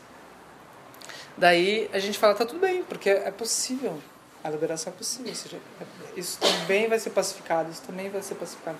Então, se a gente tiver essa visão conosco e com os outros, é a origem da compaixão, essa visão, a origem da sabedoria, é ela a origem do caminho, entende? Se a gente não tem essa visão de que a liberação é possível, a gente não vai se interessar pelo caminho. Porque a gente não acha que vai ter tal coisa para ter um caminho para ter tal coisa. Entende? Então, no meio de um sofrimento, numa briga, pessoal, aquilo não tem saída, sabe? Uma sensação de que não tem saída. Daí a gente deveria ser uma pessoa assim que é como se fosse uma neblina, assim, sabe? Já, já dirigiram em neblina e, e com muita chuva? Por que, que você não para? você vai mais lento. Mas por que, que a gente não para e se desespera completamente? Porque a gente sabe que a estrada segue, mesmo com a neblina. Ou seja, eu só não tô vendo. Mas eu ando um pouquinho, aquilo abre, eu ando um pouquinho, aquilo abre. Vocês entendem? Então isso é uh, na terceira nova verdade. Por quê? Porque dá, ou seja, não é assim, meu Deus, né? Não tem uma visão de que eu simplesmente compro aquela realidade como ela se apresenta e paro o carro e falo, não dá mais para seguir, não dá mais para seguir. Daí vai ter que vir um Buda e falar assim, então, é uma, isso chama-se névoa, neblina, né? A sua visão funciona de tal e tal jeito e a estrada segue límpida, clara, tranquila. A estrada, tranquilo. Né? Daí, com essa confiança, você vai, você vai lento, mas você vai. Por que a gente lava a louça? Como é que a gente vive, tá? Viver. Como é que a gente vive? A gente vive sempre olhando a louça, não a louça, mas a louça, na metáfora, assim. A louça a gente lava, né? Não, a louça a gente vê a terceira nova verdade da louça. Mas como é que a gente vive as outras coisas em que a gente não está vendo a terceira nova verdade? A gente vê uma taça de vinho com vinho, tipo Merlot, assim, sei lá, um Pinot Noir, assim. Daí a gente fala, ah, essa taça virou Pinot Noir. Ah, essa taça virou, virou esse, ah, essa taça, porque eu botei Pinot Noir, ela tá suja, né? A taça tá suja. Eu vou tomar outro, vou tomar vinho branco. Eu preciso de uma outra taça. Por quê? Porque a gente não acha que é possível limpar. A gente não confia na natureza limpável das coisas. A gente faz isso com pessoas, pessoal. A gente faz isso com situações. Se a gente entende que a, a, a inteligência de lavar louça ela pode ser aplicada para tudo, a gente nunca vai se desesperar, porque todas as coisas são liberáveis, limpáveis. Entendi? Eu vou me desesperar se eu tenho uma mágoa com você? Não, porque eu olho até para você e falo assim: a liberação é possível. A mágoa é gigante. Liberação. Daqui eu, vi, eu já tenho uma relação com a pessoa pela terceira verdade, ou seja, a gente tem uma mágoa gigante, né? Nossa, horrível, né? E a liberação é possível? Sim, é sim. Né? Pela mágoa eu digo não um pro outro. Não, não, não, não. Mas pela liberação é possível, eu digo sim. Então, mesmo sem liberar a mágoa, a mágoa, diante da terceira nova verdade, está liberada num certo sentido, porque a liberação é possível. Então, se alguém vai algum dia liberar a mágoa que ela tem por você, isso é uma questão de tempo. Então é quase como se ela já tivesse liberado. É uma questão de tempo. Você já pode até liberar por ela, ou seja, daqui 10 anos você vai sorrir. Quando você sorrir, você vai estar sorrindo. Eu já sei disso. Entendeu? Você já sorri por ela antes, entende? Então dá para liberar todas as mágoas, mesmo se as pessoas não liberarem. A terceira, na verdade, ela é arrebatadora, pessoal. Ela é incrível. Ela é a grande proclamação assim da, do Buda. A liberdade é possível, entende? A liberdade completa é possível. Então, se isso não for motivo de felicidade, é porque a gente não contemplou direito ainda, tá? Eu sei que isso é uma questão de tempo, mas vocês guardem, a liberação é possível. Todo dia vocês a liberação é possível, tá? A liberação é possível. Botem isso no final das...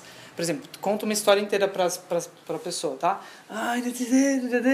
De sofrimento. Daí no fim, experimentem. Ah, ah, esqueci de falar uma coisa. A liberação é possível. Experimentem. Ou falem antes, vai contar o sofrimento. Tá meio até caso bisbaixo, chama alguém para contar o sofrimento. Daí, vocês vão ver que vocês vão ter, ter dificuldade. Porque daí assim, ó. Eu vou te, vou te falar o meu sofrimento. Ah, só uma coisa. A liberação é possível. Então, é muito interessante, porque a primeira nova verdade essa inquietude que a gente tem em satisfação constante, na verdade, ela é a voz do Buda. Ela é o Buda em nós dizendo que a, aquela lugar onde a gente está parado e aquele, aquela bolha onde a gente já está achando que é a vida e aquela pessoa que a gente está achando que nós somos, nós não somos. E a vida é mais ampla. Então, o recado do Buda, o jeito do Buda não deixar aquilo aquilo. Na verdade, assim, o jeito do Buda fazer a gente se iluminar e ir para além daquilo é ele deixar a gente sempre miserável quando a gente não está iluminado. Então, o Buda, o sofrimento, na verdade, é o jeito do Buda fazer a gente viver mais além daquela bolha, além daquela. Então, toda vez que vocês chegarem num lugar, que vocês acharem que vocês são alguém, o outro é alguma coisa, a vida é tal coisa, e vocês falarem, é isso, o Buda vai falar. Como é que o Buda vai ajudar a gente? Ele vai fazer a gente sofrer. Que não vai dar certo. Então, o Buda é aquele que garante que todas as bolhas têm furos, entende? O Buda é o espaço, né? Então, é isso. Nenhuma bolha se consolida. Então, toda bolha é meio mais ou menos. Aquilo nunca consegue ser. Então, o Lama Santa às vezes fala assim: nunca você vai conseguir ser um empresário de sucesso. Nunca você vai conseguir ser um marido bom, que transa direito, faz tudo certo. Não vai. Por quê? Porque você não é. Entende? Tipo uma cenoura tentando ser maçã. Não vai nunca conseguir. Mas é possível ser. Não é possível ser empresário de sucesso, nem empresária de sucesso. Não é possível ser esposa, nem marido, nem namorada. Não é possível ser uma mãe. Não é possível ser nada. Sempre vai dar errado. Em algum nível. Sempre vai ser um desconforto. Mas é possível ser o quê? Um Buda. Ou uma Buda. Entende? Por quê? Porque a gente já é. Então essa é a visão um pouco do budismo, né? Então a gente deveria entender que o sofrimento é o recado do Buda controle não vai dar certo, você é muito mais amplo. Acorda. Então essa inquietação que a gente sente é o Buda, dizendo assim, ó, Jura que você vai, jura que você vai, jura que você acha que você é casado com ele, você é um Buda, ele é um Buda. Você é um Buda, ele é um Buda. Você é um Buda, ele é um Buda. A gente nunca de fato fica estável num lugar que não é estável. Não é uma boa coisa? Primeiro, na verdade, é uma boa coisa. Você nunca vai ficar estável numa coisa que não é estável. Ótimo! Né? Imagina se um quarto fosse construído num lugar que não é estável, pode cair a qualquer momento e você se acha super estável. Isso é uma prisão, um problema, você vai morrer. Isso é o reino dos deuses, né? Você está estável, se achando estável num lugar que não é nada estável. Então, quanto antes você perceber que não é estável, ou seja, quanto antes o sofrimento surgir, melhor, porque você vai e muda o que reforma aquilo, né? Então, é muito importante a gente entender que o sofrimento é uma boa notícia também. Ele é o fato de que a nossa natureza de Buda não deixa a gente estreitar direito gente nunca chega a sofrer direito. Nem sofrer a gente consegue sofrer direito, porque o sofrimento ele não se sustenta também. Vocês já pegaram? Quantos sofrimentos vocês já tiveram? E aí vocês estão aqui ainda. Entendeu? Nenhum pensamento. Essa é a terceira nova verdade também, porque ela tem tá ligado a essa noção de vacuidade, daquilo não, não se sustenta. Por isso que a liberação é possível. É um pouco assim, ó, vocês vejam, a liberação é possível. Todos os tipos de pensamentos que a gente já teve, não poluíram a mente a ponto de a gente não conseguir ter outros. Por exemplo, ó, baguete, baguete, baguete, baguete, baguete, baguete, baguete, baguete, baguete, baguete, baguete. Eu não consegui de fato fixar a baguete. Eu falei várias vezes, mas minha mente segue ampla. Entende? Já te... Olha os pensamentos que a gente já teve, quantidade de pensamentos e emoções. Nossa mente segue ampla, não segue? Não grudou. Entende? Ou pode ter mil casamentos, ou pode ter mil relações. A gente sempre segue com a possibilidade de ter uma próxima. Entende? Então a liberação é possível, ou seja, nada de fato nunca aprisiona a gente. Essa é um pouco a, a visão que está por trás. Né? Nunca de fato aquilo de fato vira aquilo que de fato parece que virou, entendeu? Nunca chega a realmente ser aquilo. Por isso que é possível liberar. liberar. Então, uma mágoa, por que, que a liberação é possível? Quando você diz a liberação é possível, mas eu tenho uma mágoa para você, o que está falando? Você está falando assim, a mágoa é a mágoa, mas é, não chega a ser uma mágoa, né? Porque a mágoa, se a liberação é possível, a mágoa fica mais ou menos. Então, tudo fica relativo a partir da terceira nova verdade. Tudo fica, não fica tão absoluto. Entende? Então, é uma grande notícia isso nos relacionamentos. Né? Aí vai surgir a noção de é, vai surgir a noção de caminho. Até aqui tá tudo bem? Eu vou falar mais um pouquinho depois eu abro para a gente é, conversar. Tá claro até aqui mais ou menos? É, se tu pudesse voltar só nessa questão de se você está num ambiente instável, é, não poderá existir estabilidade, certo? Sim. Nunca vai ter estabilidade num lugar que não é estável. Mas você pode, em algum momento, saber se essa instabilidade é você? Oi? Mas daqui a pouco a instabilidade é você? A instabilidade a estabilidade? A instabilidade. Por isso você nunca vai estar estável dentro de um ambiente. Isso, porque você está instável, né? Daí você fica sempre instável, não importa onde você vá. Sim. É, tudo tem diz respeito a como é que você vai, é, que mente que você vai trazer para a experiência, porque a experiência em si não vai ser fonte da estabilidade. Por exemplo, isso fica claro, uh, resumidamente, assim, é, quando a gente conhece alguém uh, e a gente está com a energia super condicionada, vamos supor que a pessoa, igual aquele exemplo, né, ela ficou muito tempo sem dançar, né? Daí ela e sem respirar. Daí ela encontra alguém e ela dança com essa pessoa. Ela não percebe que ela na verdade está feliz porque ela está com água, flexibilidade assim. Ela acha que ela está feliz porque ela está dançando, então ela vincula isso ao forró, por exemplo. E daqui a pouco, em vez dela praticar chama, tá com foco na energia, ela vai fazer aula de dança de forró, porque ela está achando que a fonte da, da, da energia é o forró. E é forró que está fazendo ela feliz. E ela vai também vincular isso talvez a pessoa com que ela está dançando, que é uma camada ainda mais de vinculação. Daí quando para de essa pessoa vai embora e ela também não consegue mais fazer aula de forró, ela para de de acessar aquela flexibilidade.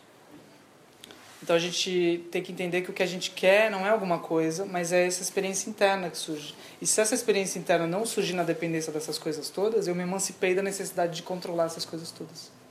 E agora eu tenho uma chave, que agora eu, como eu tenho acesso direto a isso, eu, isso não está em mim também, isso está na natureza das coisas, dos outros, na vida. Então, na verdade, agora eu viro ponte, eu começo a irradiar e apontar isso para os outros e para tudo. Então, isso vai ser a chave que a gente vai ver agora no caminho né, que eu vou fazer. Tá bem? Então, diante de qualquer problema, a gente já tem um alívio de perceber que é assim mesmo, o que, que eu esperava, assim, a coisa nunca se estabiliza, nunca se resolve. A causa disso, na verdade, ela é diz respeito a como é que a minha mente está operando, não diz respeito a, aos detalhes que eu acho que são. Não se distraiam pelas histórias, senão vocês vão fazer terapia e coisas causais por longo tempo. E só, entende? Vai direto para a fonte. Então, segundo, na verdade, então assim, isso já resolve dois alívios, assim, dois alívios, né? Você já me xingou, daí e aquilo ficou meio assim. Daí eu sei que eu não estou sofrendo porque você me xingou, porque senão eu teria compaixão, porque você está no ponto de xingar alguém, eu estaria muito mal. Eu estou sofrendo porque eu estava vinculado. Né? Então tá tudo bem.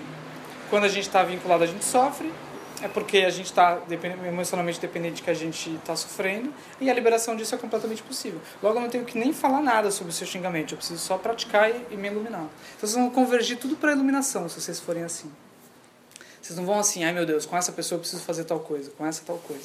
Vocês vão olhar para todas as relações, a única coisa que tem que fazer é isso, entende? Vai dar uma simplificada na, no nosso caminho. E a terceira, na verdade, é a liberação disso tudo é possível. Então já não tem mais desespero e a depressão ela já vai diminuir muito. Todo dia vai ser, vocês vão ser felizes. Não tem nada mais feliz do que vocês lembrarem que a liberação é possível. Nada. Nada. Nem viajar para a Europa. É, o melhor jeito de viajar para a Europa e ser feliz, sabe o que, que é? Você viaja para a Europa e você lembra, a liberação é possível. Aquilo, aquilo fica como sempre uma possibilidade. E aí, a quarta seria assim: dado que a liberação é possível, vamos ver se tem um método para isso, um caminho para isso. E tem. Então, a quarta, na verdade, é um motivo de muita alegria. Não só a liberação é possível, mas um Buda surgiu e mostrou um caminho para isso. A gente deveria celebrar isso todos os dias. Não é o budismo que a gente tem que celebrar, é a lucidez, entende? E o fato de que essa lucidez ela tem meios para isso. Eu não preciso fazer girar a roda do zero. Quem a nossa cultura, ela não só não contempla o sofrimento, ela diz que vai dar certo, então ela, ela não contempla isso, ela contempla as causas do sofrimento de modo sem ser profundo, então gera várias soluções para problemas que não são os verdadeiros. Nossa cultura é nihilista, ela não acha que a liberação é possível e ela, ela é arrogante, ela não acha que tem um método. Nós somos tipo adolescentes, assim. A gente finge que o Buda não existiu. Então, toda vez que a gente estiver sofrendo, com certeza, sabe o que a gente está fazendo? A gente está ignorando o fato de que o Buda existiu. Por quê? porque o método para liberar o, o sofrimento mesmo que eu estou tendo está pronto na minha frente, entende? Vocês iam sofrer se vocês estivessem numa trilha e vocês fossem picados. Vocês estão picados e aquilo começa a aumentar, assim, ó. Começa a aumentar a, a bolha, assim, alguma coisa assim. Aquilo começa a fazer um negócio bem vermelhão, assim, por causa de um mosquito que picou. Vocês iam sofrer se o, uma pessoa, o, o, o guia da trilha chegasse para você assim, viu, isso é possível de passar, ou seja, a terceira nova verdade, isso é possível de passar, isso vai, isso passa. E tá aqui a, toma, a pomada. A pomada faz efeito em 10 segundos. Vocês iam falar assim. Aí ele assim, tá aqui a tomada, a pomada, a pomada faz efeito. Não ia fazer, né? Por quê? Porque a gente ia pegar a pomada, ia passar 10 segundos. Então o Buda tá falando do nosso lado o tempo inteiro. Ah, é, é isso, o caminho é, é, exatamente aqui, a liberação é possível e é só isso, esse é o caminho. É. E a gente tá o quê? Não ouve. A gente não ouve. E a gente é super arrogante. Os retiros estão sendo dados, os ensinamentos estão sendo dados, todo mundo está falando o que, tem que ser feito, a gente não ouve. A gente está tentando fazer o nosso lance. A gente está fazendo o nosso lance, a era sem fim não está dando certo. A, nós somos o resultado do nosso lance. Você quer ver o que, que você tentou fazer? Veja onde você está. Não deu certo. Vai seguir quanto tempo isso aí? Só que esse meu lance não é a natureza de Buda em mim que eu estou seguindo. Eu estou seguindo impulsos, eu estou seguindo coisas que nem são o meu lance. Se a gente seguir o meu lance mesmo, a gente está seguindo um outro lance, que não é nem um, sei lá o que, que lance que é. A gente está seguindo um monte de coisa. Impulsos que vão surgindo. Aí não dá certo, não dá certo. É como uma pessoa desesperada, assim, para estancar aquilo ali e fica tentando de todo tipo. Não, vou passar uma. Porque eu, eu acho que talvez eu li em algum lugar que fazia. Eu li que. Eu li que. Mas uma, me falaram, uma tia minha, minha avó. Na hora que você sofre, que você sabe onde está o seu refúgio. Você começa a lembrar que a sua mãe falava que a vida é alguma coisa. O Buda a gente não lembra, mas é o palestra do não sei o quê quantidade de besteira nova era que a gente lembra na hora do sofrimento, não que é para ser, porque isso que eu que coisa que a gente fala nessas horas que não é a lucidez. Entende? Não dá certo, entende?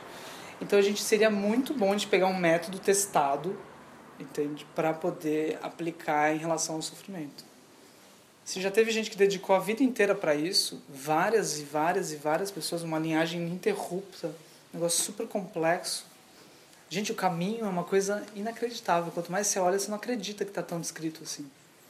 Quanto que a gente é arrogante. Eu com 20 e poucos anos, eu fazendo anotações do que estava surgindo para mim, assim. Eu acho que Spinoza, não sei o quê. Eu acho que pô, tudo dito nos livros. Ontem eu estava na, na, na, casa da Estela, vendo assim, falei, isso aqui está escrito há tanto tempo, por que, que eu fui escrever eu mesmo as minhas notas? os meus textos, tentando reeditar e ter alguma. Esses dias eu vi uma pessoa super bombada, ela dando a definição dela de felicidade. Todo mundo dando like. Todo mundo assim. Muita gente. felicidade para mim é felicidade está descrita, pessoal. Suca, chama Suca. Tem 2.600 anos. Perfeito, não tem nem que mexer. Vai definir para quê? O que, que vai definir?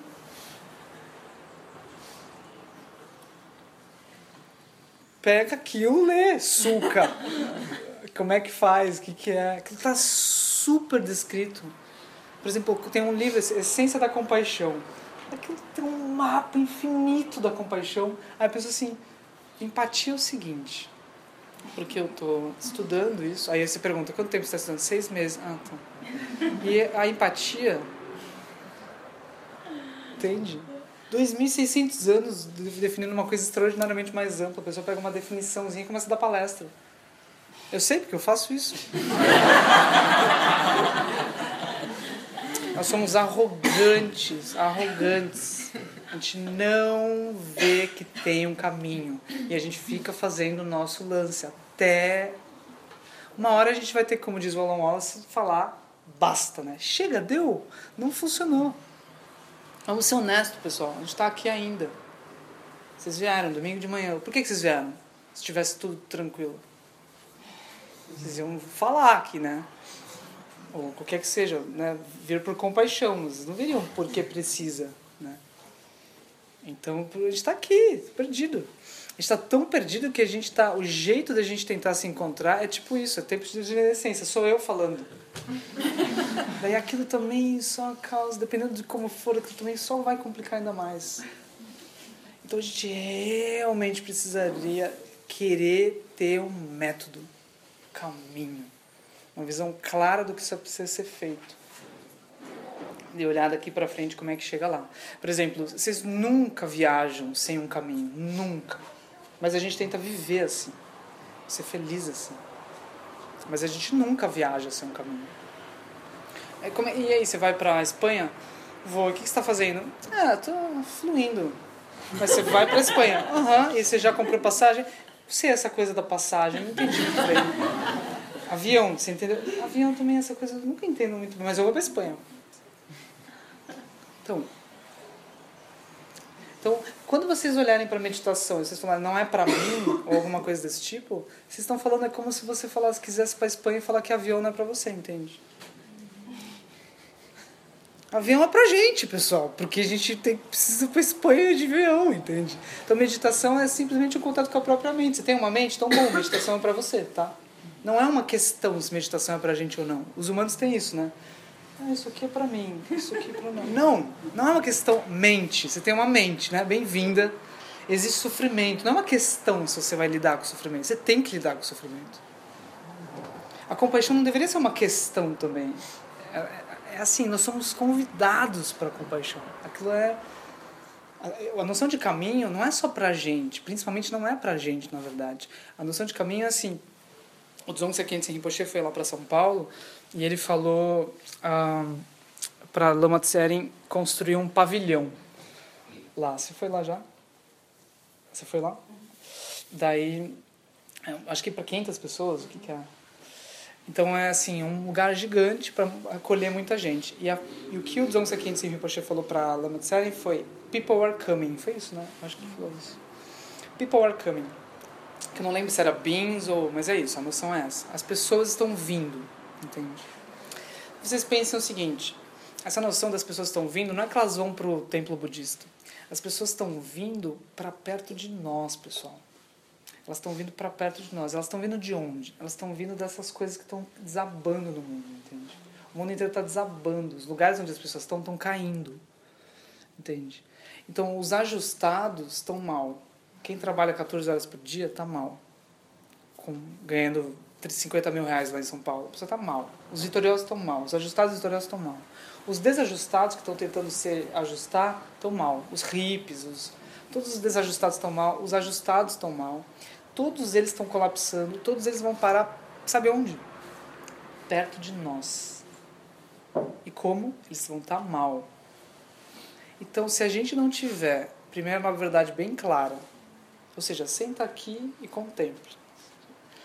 É assim. Segunda, na verdade, se a gente não souber a causa do sofrimento mais profunda, se a gente não souber que a liberação é possível, e se a gente não tiver um método, estiver andando, a gente é inútil para essas pessoas. Entende? Se a gente tiver, a gente pega aquilo e diz assim: perfeito. Você está sofrendo? Perfeito. Era para ser assim. Agora é o seguinte: contemple isso. A causa. A causa é essa, entende? A causa não é aquilo que você achava. Agora, contemple o seguinte: é possível transformar completamente isso. Agora, contemple o seguinte: tá aqui, ó. Um método. Esse método não é externo, é um método interno. Quanto mais você pratica, menos budismo você acha. Não tem nada de budismo na estabilidade. Estabilidade não é budista. Tem nada de, de sabedoria budista. Sabedoria é sabedoria. Compaixão é budista? Não é budista. Então, quanto mais você entra e vê, menos budismo você acha, entende? Você acha a tua mente, as qualidades da sua própria mente. Então, a gente precisaria saber como é que o caminho ele se dá. A gente precisa ter interesse. O mais difícil não é saber como o caminho se dá, é ter interesse. Nós temos déficit de não de atenção, de interesse. Nós somos seres desinteressados. A gente não entendeu ainda. Então, o caminho ele está muito descrito aqui nas práticas todo dia do, do SEB. Eu vou só pontuar e abrir para as perguntas. A gente vai até meio de meia, pode ser?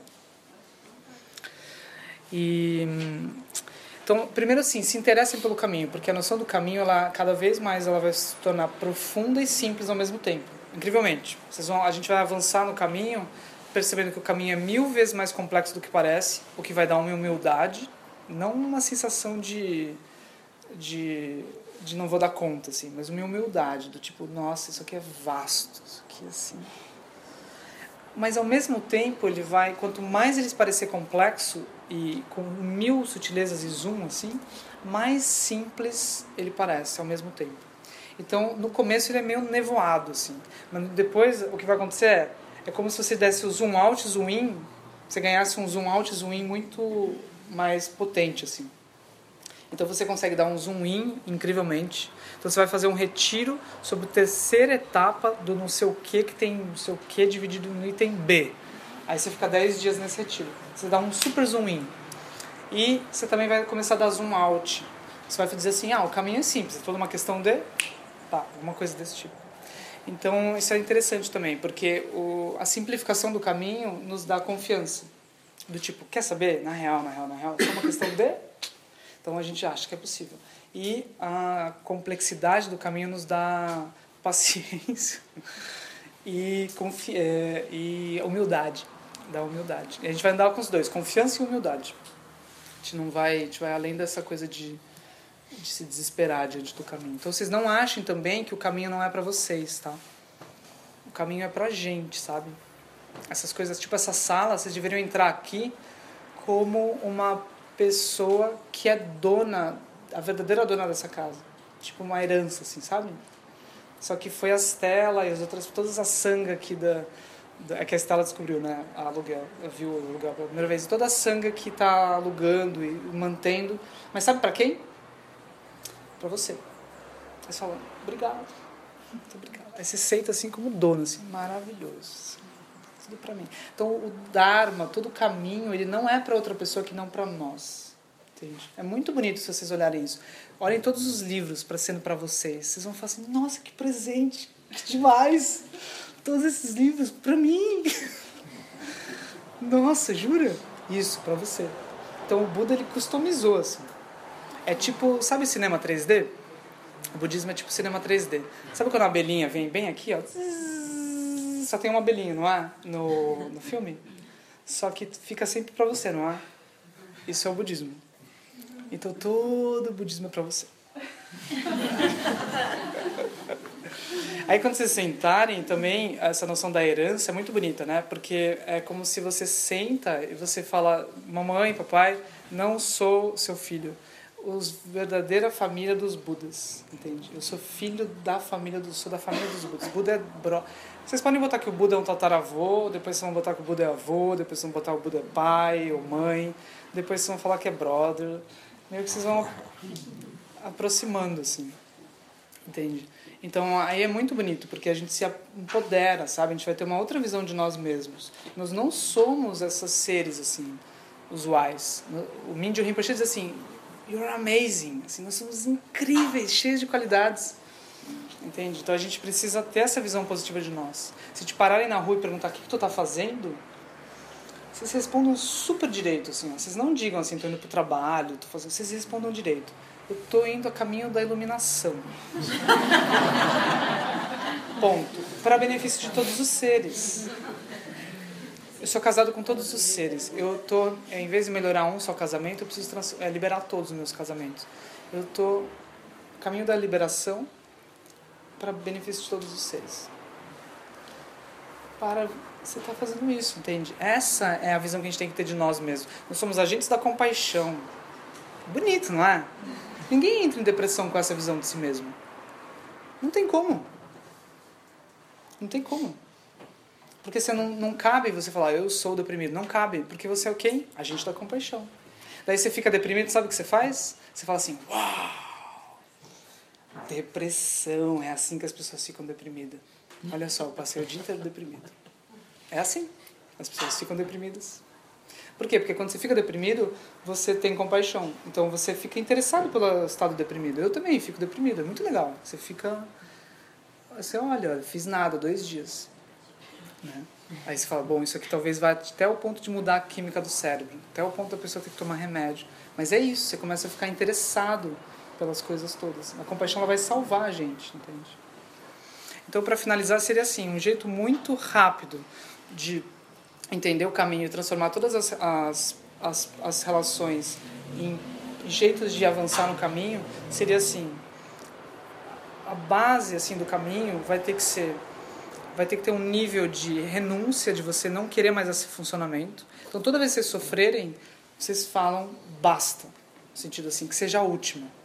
Mesmo? Do tipo isso aqui é a décima quinta milionésima não dá nem para falar que eu estou sofrendo por mim e por todos os seres que seja a última por quê porque já chega dos meus vamos preciso de pegar os próximos então eu preciso parar os meus então a gente vai ter que parar os nossos para poder dar conta dos de todos. A gente nunca vai ser feliz lidando com os nossos sofrimentos. A gente só vai ser feliz lidando com o de todo mundo. Vocês entendem? Então a gente dá um basta. Então precisa ter esse nível que vai gerar motivação. Por mim e por todos os seres, essa crise de ciúme, a ciúme, assim, tá no meio do ciúme, ciúme, ciúme, ciúme, ciúme, ciúme. Aí você fala, assim, enquanto você está assim, você fala, por mim e por todos os seres. Eu preciso entender isso aqui liberar isso aqui em mim e em todos os seres. Isso não vai gerar uma repressão do ciúme, sabe por quê? Porque para você liberar o ciúme, você vai ter que olhar para o ciúme. Então você fala assim, que surge agora, de agora em diante, que surge o ciúme tantas vezes surgir, mas que todas as vezes que ele surgir, que seja um momento de praticar, não só mais de sofrer. Todo sofrimento que a gente não contempla as quatro novas verdades e não transforma em caminho, é sofrimento desperdiçado. Você já está sofrendo, só que você está desperdiçando. Você podia estar aproveitando esse momento. Então, a vida inteira, pessoal, se vocês não praticarem lucidez, são experiências desperdiçadas. A sorte é que no futuro, quando a gente jogar a lucidez para trás, a gente vai aproveitar. Então, tudo que é desperdiçado até aqui vai virar, vai ser aproveitado em algum momento. Mas, mas aproveitem antes, entende? Então, só viver é muito chato, muito chato. Só viver, muito chato. Melhor jeito de viver, viver mais profundamente, é praticando. Prática não é uma outra coisa que não viver profundamente. Então, a cada sofrimento que vocês tiverem, para transformar, para converter em caminho, gera motivação. Então, gera um basta, assim. Gera uma sensação de querer que seja radicalmente diferente, não um pouco diferente. Se vocês gerarem isso, vocês não vão mais ir palestrinha, sabe? Em livro, vocês vão pegar assim, qual que é o livro definitivo? Ah, obrigado. Aí, aí vocês vão ver que os títulos não vão falar de relação. Os títulos definitivos vão falar de iluminação. Então, já assim, ó, que seja, eu brinco com as, né, que seja a última palestra, entende? De relacionamento. Acabou. Que todo mundo aqui levanta, quando vocês se levantarem, foquem na iluminação. As relações sempre vai dar problema ter iluminação. Então, pronto. Daí, daí eu vou só passar três categorias de práticas que elas fazem respeito ao caminho que vocês podem converter.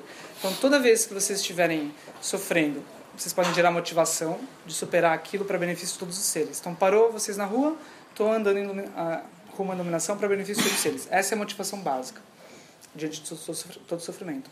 Segunda coisa, gerem compaixão. Ou seja, sofreu, vocês olhem assim. É assim que os seres sofrem. Sofreu, é assim que os seres sofrem. Sofreu, é assim que os seres sofrem. 50% do sofrimento vai embora se vocês fazem isso batata. Vocês podem até ficar um mal o dia inteiro, mas você fica assim, meu Deus, é assim que os seres sofrem. Jesus! Dói até o Assim, nem como. É assim que os seres sofrem. Você vai ligar para amigo, você não vai falar tanto de você, você vai falar assim, meu, é assim que os seres sofrem. Então converta sofrimento em compaixão, olhe para os outros. E isso vai está ligado muito à motivação. Né? Então, na dúvida, olha para o outro, entende? Quando alguém te xingar, isso é uma chave também, assim, ó. Você não só vai ter andar com essa motivação, mas quando alguém te xinga ou qualquer coisa negativa acontece, olha imediatamente para o outro. Na dúvida, olha para o outro. Quando você olhar para o outro, você não você para de sofrer.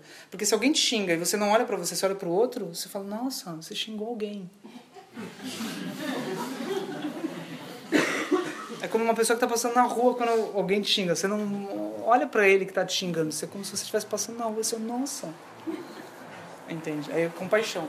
Daqui a pouco você está focando no outro. Nossa, então, você está bem, isso aqui. Então, muito rápido. Compaixão, ela tira o sofrimento. Na, hora.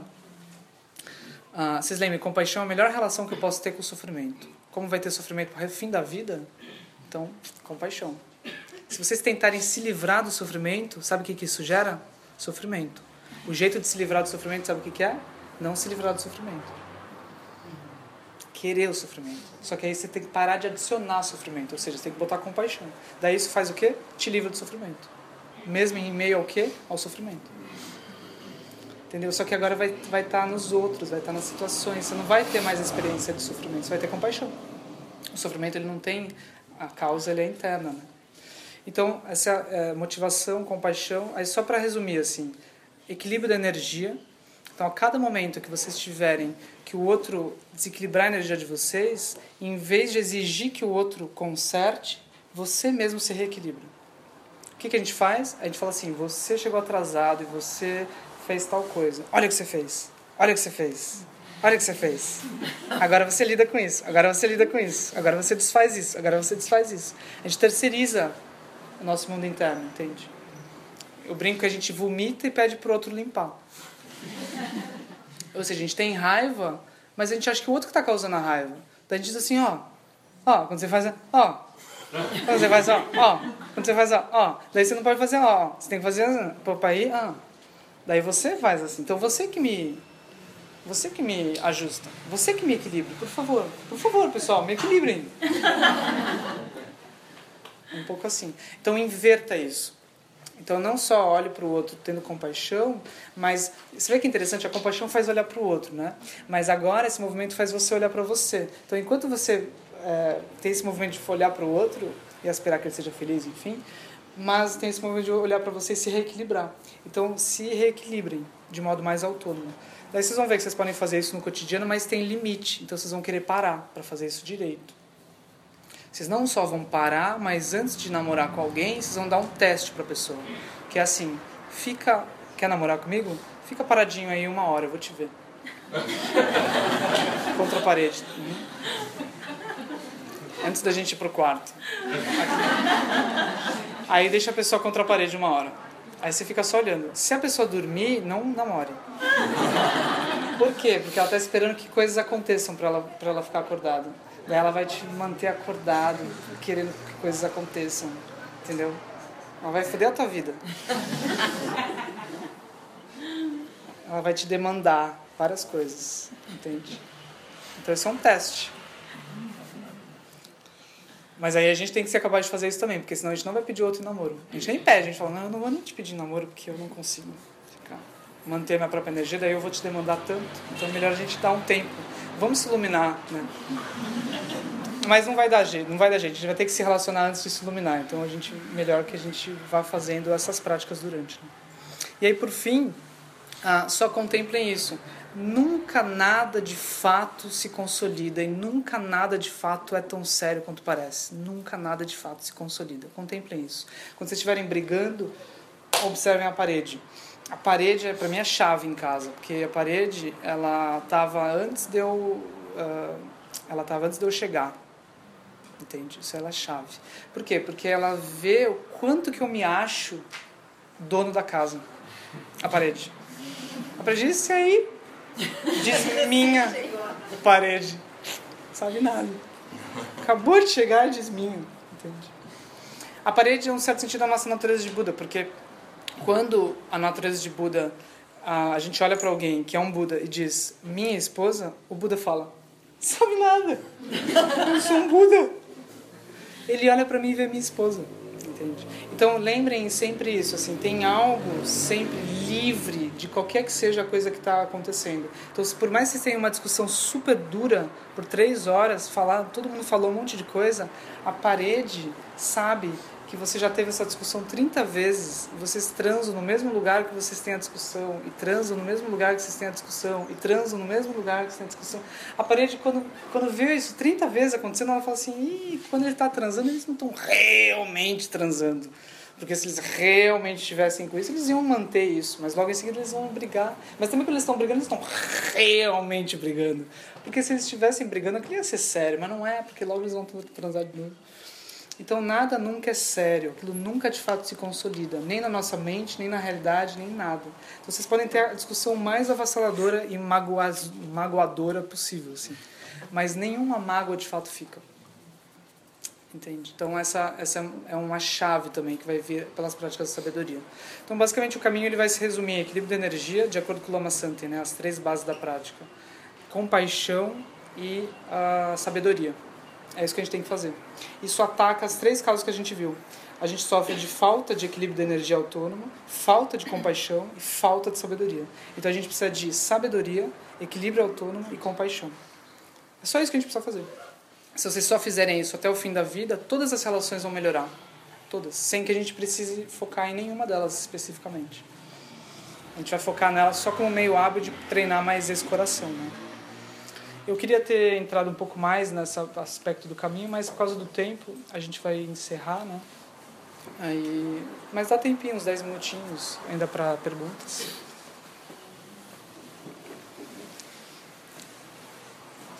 Eu espero só ter ficado claro isso. Todo problema de relacionamento é um problema dessas coisas.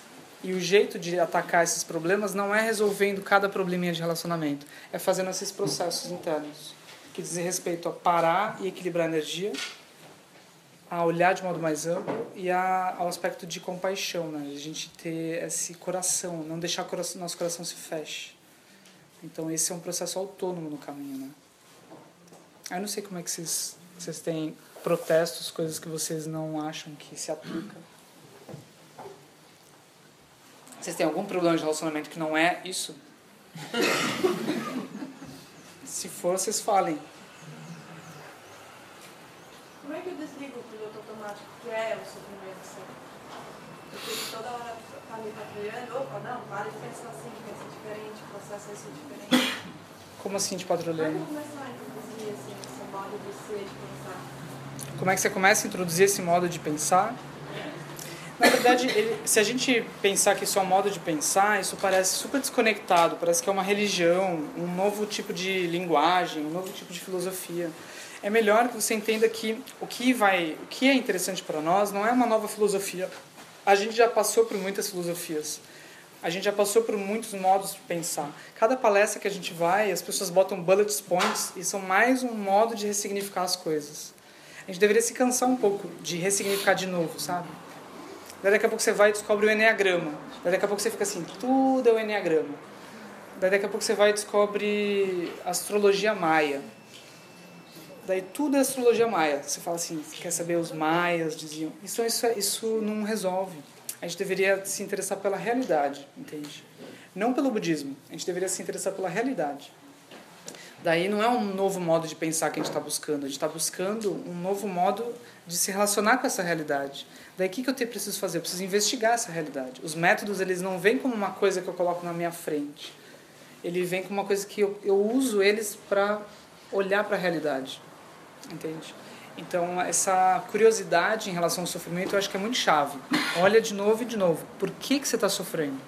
Por que, que você está sofrendo? Daí você fala, eu estou sofrendo porque minha mãe, há 10 anos, ela sempre me dizia. Daí, se você fizer isso, você vai ver que isso não é a causa do sofrimento. Não é, porque sua mãe pode ter feito o que for, se a sua energia não tiver condicionada, se você tiver uma visão mais ampla, entendeu?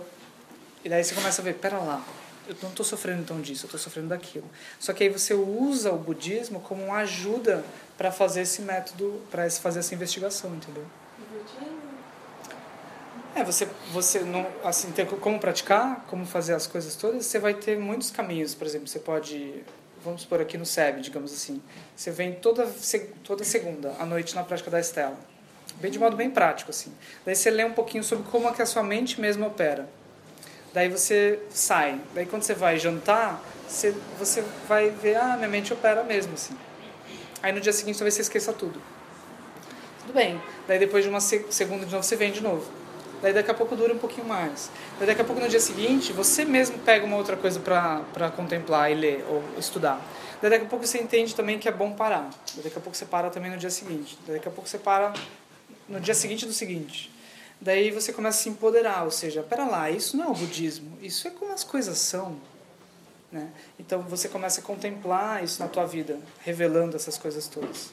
Então a primeira nova verdade, ela não é uma coisa que o Buda falou, ela é. A gente olha que não tem ninguém bem.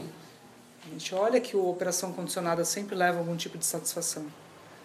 Isso não é budista, é uma descoberta dos cientistas de, da vida vivida, assim, da experiência vivida da vida, né?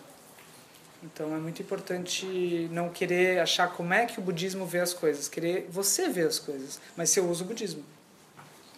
Você usa a vontade. Por isso que eu falei, pensa, tudo isso aqui é para você. Usa a vontade, não finge que não é para você. Não, não é horrível a gente vir praticar a cada mês, se foi tudo feito pra gente? Entendeu? Então a gente vai cada vez mais se aproximando disso. E aí você vai ficar mais ousada, você não vai querer só resolver a tua mente, você vai querer transformar a mente de todo mundo. Então se você começar com essa visão da compaixão, ter pensamentos obsessivos todos os dias, você fala assim: não é que os pensamentos obsessivos pegam a mente? Deve ter muita gente assim. Meu Deus, deixa eu entender como é que isso funciona. Daí os pensamentos obsessivos vêm e você fica olhando como é que você sofre. Só que você está com compaixão, então você está olhando como é que você sofre para entender melhor e ajudar os seres. Super útil. Todas as coisas que fazem a gente sofrer vão virar coisas que vão fazer a gente ajudar os outros. Por exemplo, eu vou, tô dando uma palestra sobre relacionamentos, não é? Por que eu fui chamado? Porque eu sofri. Simples. Daí peguem todas as coisas que estão sofrendo agora, se alegrem. Por quê? Porque vocês vão ajudar os seres com exatamente essas experiências que vocês estão evitando agora. Então não evitem tanto. Não, a gente vai ser masoquista. Mas já que surgiu, significa assim, ó, esse lugar pelo qual você está passando, não só milhares de seres já passaram, mas milhares de seres ainda vão passar. Então olhe bem. Olhe, olha como é que entra aí, olha como é que é ficar aí dentro e olha como é que sai daí. Aí, se você entender como é que entra, você vai ajudar aqueles que ainda não entraram. Se você entender como é que tá, você vai ajudar aqueles que estão. Se você entender como é que sai, você vai ajudar aqueles que estão, né? enfim.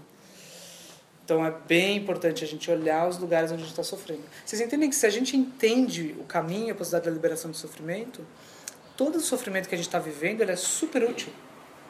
E a gente não tem nenhum problema com ele agora. A gente fala assim: ótimo, eu sou ciumento. Maravilha. Muito bom. Olha só, eu digo eu sou ciumento. Quando eu digo eu sou ciumento, eu me identifico. É assim que as pessoas fazem. Aí a pessoa chega para você e fala: eu sou ciumento. Ha! A pessoa tem identificação com um mero impulso, igualzinho eu contemplei. Agora experimenta observar que esse eu sou ciumento não é você, é um mero impulso. E esse impulso que diz eu, mas você não é isso. Observe, a pessoa assim, ha, sim. Aí são dois ha. Daí chega o terceiro, eu sou ciumento, vai ser ha. Então você começa a olhar o sofrimento e já vê a liberação dele. Pá, é direto. Cada sofrimento que a gente tem vira caminho. Todo, e, e, jeito de se aproximar e se conectar com os outros. É maravilhoso. A gente se ciumento, ansioso, super ótimo. Tudo cracudo, tudo desconfortável. Olha que bonito. Se você é todo desconfortável, mas você tenta ser confortável, você sempre vai ser miserável. Mas se você é todo desconfortável e você chega para as pessoas e fala assim: Meu, vocês também? Daí as pessoas falam: Pô, esse manja. Esse manja da experiência das pessoas. Ele fala exatamente o que eu sou. Né? Então a gente vai, na, pela compaixão, a gente vai sendo feliz, mesmo sendo desconfortável, mesmo sendo com as cracas todas, a gente começa a ser feliz. Porque o que faz a gente ser feliz não é.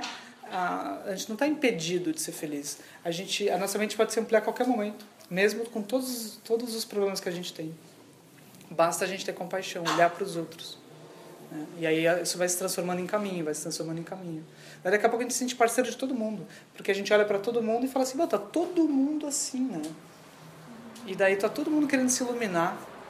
Daí daqui a pouco você se sente apoiado por todos os seres. Porque se todo mundo quer isso, todo mundo na verdade quer a sua própria iluminação também. Entende? Então você anda na rua, você está super feliz.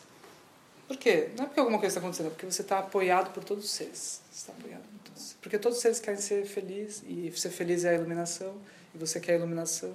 Então eles querem que você se ilumine também, porque isso é um caminho também para a iluminação de todos vocês. Então, não tem nenhum inimigo quando a gente olha desse jeito, né? E você olha para os outros também assim, bom, ele está indo em direção à iluminação. Daí onde ele acha que ele está, o que, que ele está vivendo, whatever. Assim. A gente se emana, se, se irmana de todo mundo, né? Com essa visão. Alguém ia falar alguma coisa? Deixa eu falar, Gustavo, mas aí a gente tem esse desafio de gerar energia incondicionada, mas a gente vive dentro dos condicionamentos. Existe assim, eu, você e tudo, né?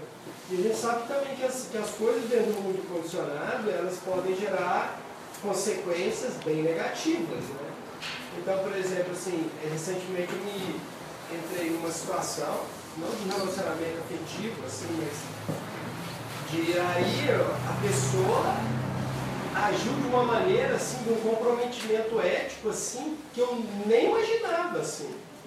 Tipo, eu ofereci uma mão, eu sei que é difícil, assim, eu falei, pô, mas assim, eu falei, se não, não tiver problema, não tem, assim, eu ofereci mas deu uma volta e agiu um comprometimento ético, levando uma situação super complicada, gerou um monte, uma rede de pessoas. E eu fiquei lá. Aí eu fiquei com raiva da pessoa. Porque assim, eu não fiquei com raiva de, de ter ajudado, eu fiquei com raiva do comprometimento ético. Então, assim, nenhuma raiva é justificada. Né? O é. Dharma vai deixar isso muito claro. Então, a gente nunca vai, nunca algo tem poder de causar raiva em nós se a gente não deixar que a raiva surja. Então, sempre é possível ter compaixão. Então, por mais complicada que a situação seja, a melhor coisa que você pode ter é compaixão. Ou seja, uma disposição incessante de trazer benefícios e liberar qualquer que seja o nó daquilo. Daí você não precisa se perturbar. Na verdade, se você se perturba, você adiciona problemas. Já está problemático, daí você ainda vai eh, adicionar problemas. Então, é preciso ter uma clareza, uma confiança de que o, a, o sofrimento ele nunca é externo. Então, nunca é justificado. Daí a gente sempre pode, por exemplo, nesse caso, bem simples. Se você tiver, vocês entendem o seguinte, ó, se ele tiver a energia mais estável nesse momento, não irritado, tranquilo. Se ele estiver olhando para todos os, todo mundo, olhando para cada pessoa e vendo como está difícil para eles, como está difícil para cada um deles. Se ele tiver super amplo, sem tentar ganhar algum jogo, uma, tendo uma meta em específica em mente, uma mente bem aberta você é super útil. E não tem nenhum sofrimento aí na sua experiência. Nenhum sofrimento. Então, qualquer sofrimento que tiver aí para você, está vindo da sua própria inabilidade de fazer, de, de, fazer esses processos internos. Então, nesse sentido, está tudo bem. Entende? Nessa situação. Ela não é uma situação diferente de nenhuma outra. E a gente não está o tempo inteiro condicionado. Quando a gente está condicionado, o que está acontecendo é só que a gente está fixado. A nossa energia é livre sempre, mas ela está operando sob condições. Então, por exemplo, você pode entrar num bar em que tá, as pessoas estão vendo um jogo de futebol. Você entra no bar sem nenhum tipo de condicionamento à bola e nem à TV. Daí você entra no bar, as pessoas estão assim. Você entra assim. Pega uma água e sai. A, a tua energia ela tá igual ao dos outros. A única diferença é que eles estão falando uma é uma lógica interna que é assim, ó, se tal bola for para lá, se tal bola for para lá, entende? É só isso. Mas eles têm a capacidade de e eles que têm a capacidade de eles, entende? Então vocês entendem a visão do Buda como é interessante? O Buda olha pra gente e fala: "Por que, que você fica fazendo de acordo com o que acontece ao redor, sendo que você poderia simplesmente você mesmo conduzir o teu mundo interno?" Por que, que você deixa tanta coisa conduzir o seu mundo interno? Por exemplo, você recebe uma mensagem estranha no WhatsApp e aquilo fica meio assim e você parece que está esperando uma resposta que tira aquela desconforto. Do tipo, você realmente quis dizer isso? Você manda. Aí sabe o que você faz? Você trava. E aí você fala assim, eu só vou respirar quando ela responder dizendo que ela não quis dizer isso. Aí você fica assim que, que você quer? Você quer ouvir alguma coisa dela? Não, você quer relaxar. Mas por que você não relaxa? Por que, que você condicionou o teu relaxamento agora à, à mensagem? O pai, né? O filho sai de casa, o pai trava. Mesmo que ele durma, ele dorme travado, esperando o filho voltar. Daí ele relaxa. Eu já, já encontrei pessoas que falam assim, eu vou respirar só em novembro. Por quê? Porque ela estava fazendo a pós dela. Ela quer fazer a pós? Não, ela quer ser feliz. Ela quer respirar. Por que ela não respira? Não, porque ela botou a respiração dela fixada na pós. Então, se a gente desfixar, a nossa energia ela é sempre livre. Então, a gente não está de fato condicionado. É a gente que está se condicionando momento a momento. Então, o outro, não é que o outro conduz a nossa energia, é que a gente fixa a nossa energia no outro. Quer ver como é angustiante? Ó? Olhem para minha mão e deixem que meu, minha mão conduza o olhar de vocês. Realmente, fixem o olhar na minha mão. Vê como eu ganhei poder sobre todos os olhos agora. Ó. Agora des desfixa. Não consigo mais se você desfixar. Se vocês quiserem se tornar poderosos numa relação, pessoal, vocês desfixem a energia do outro. Aí o outro vai dizer: Quem é?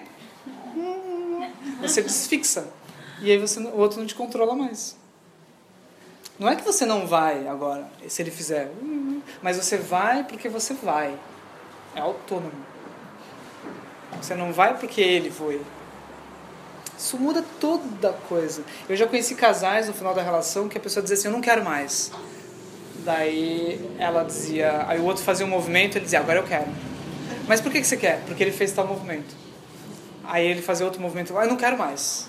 Aí por que, que você não quer mais? Porque ele fez tal movimento. Aí a pessoa dizia assim, agora eu quero. Mas por que, que você quer? Porque ele fez tal movimento. Por que, que você quer então, né? A pessoa ficava só olhando pro outro. E o outro que conduzia. Entende? A gente vai morrer assim, muito cansativo. Muito cansativo. Eu às vezes subo escada antigamente eu morava num prédio com escada e aí eu subia de brincadeira rítmica assim, eu subia no contratempo do, da, da Isabela. Ela botava um pé, eu botava outro pé. Ela botava o pé, eu botava outro pé. Eu tinha que botar o pé no meio dos pés dela, sabe? No contratempo. Só que às vezes ela andava do jeito dela. E às vezes eu fazia assim. Eu percebi o quanto que eu tentar fazer um movimento de acordo com o outro é angustiante para mim. Dança de salão, se você, se você se apoia no outro, você mata o outro. O outro não consegue dançar. Aí você fala, eu tenho que ser autônomo, daí eu não vou me relacionar. Pelo contrário, um ser autônomo que sabe dançar. Tenta dançar com uma pessoa que não tem eixo próprio. Vocês não dançam, vocês só se agarram. Então, na verdade, a verdadeira conexão é da autonomia e não a, a autonomia não é independência. A autonomia é uma conexão saudável, né? Então a gente deveria ter essa energia autônoma. E também entender que a conexão estável, verdadeira da felicidade, ela vem não só da gente manter o próprio eixo, mas a verdadeira relação que a gente tem com todos os seres, que nunca vai acabar, é a relação por amor e compaixão. Então, se vocês quiserem entender que relação que não começa, que relação que não acaba, vocês olhem que relação que não começa. Significa assim, que relação eu já tenho com todos os seres que eu nem comecei, que eu nem conheci ainda. A relação mais profunda não é a relação que a gente constrói. Vocês acreditam? É uma coisa que a cultura romântica não diz. A cultura romântica diz: a relação mais profunda é aquela que você vai construindo, ficando mais íntimo e conhecendo mais o outro. Essa é a relação mais superficial. Sabe a mais profunda? Aquela que a gente já tem. Vocês perguntem qual relação eu já tenho com todos os seres. Essa é é eterna para sempre. E essa é o que?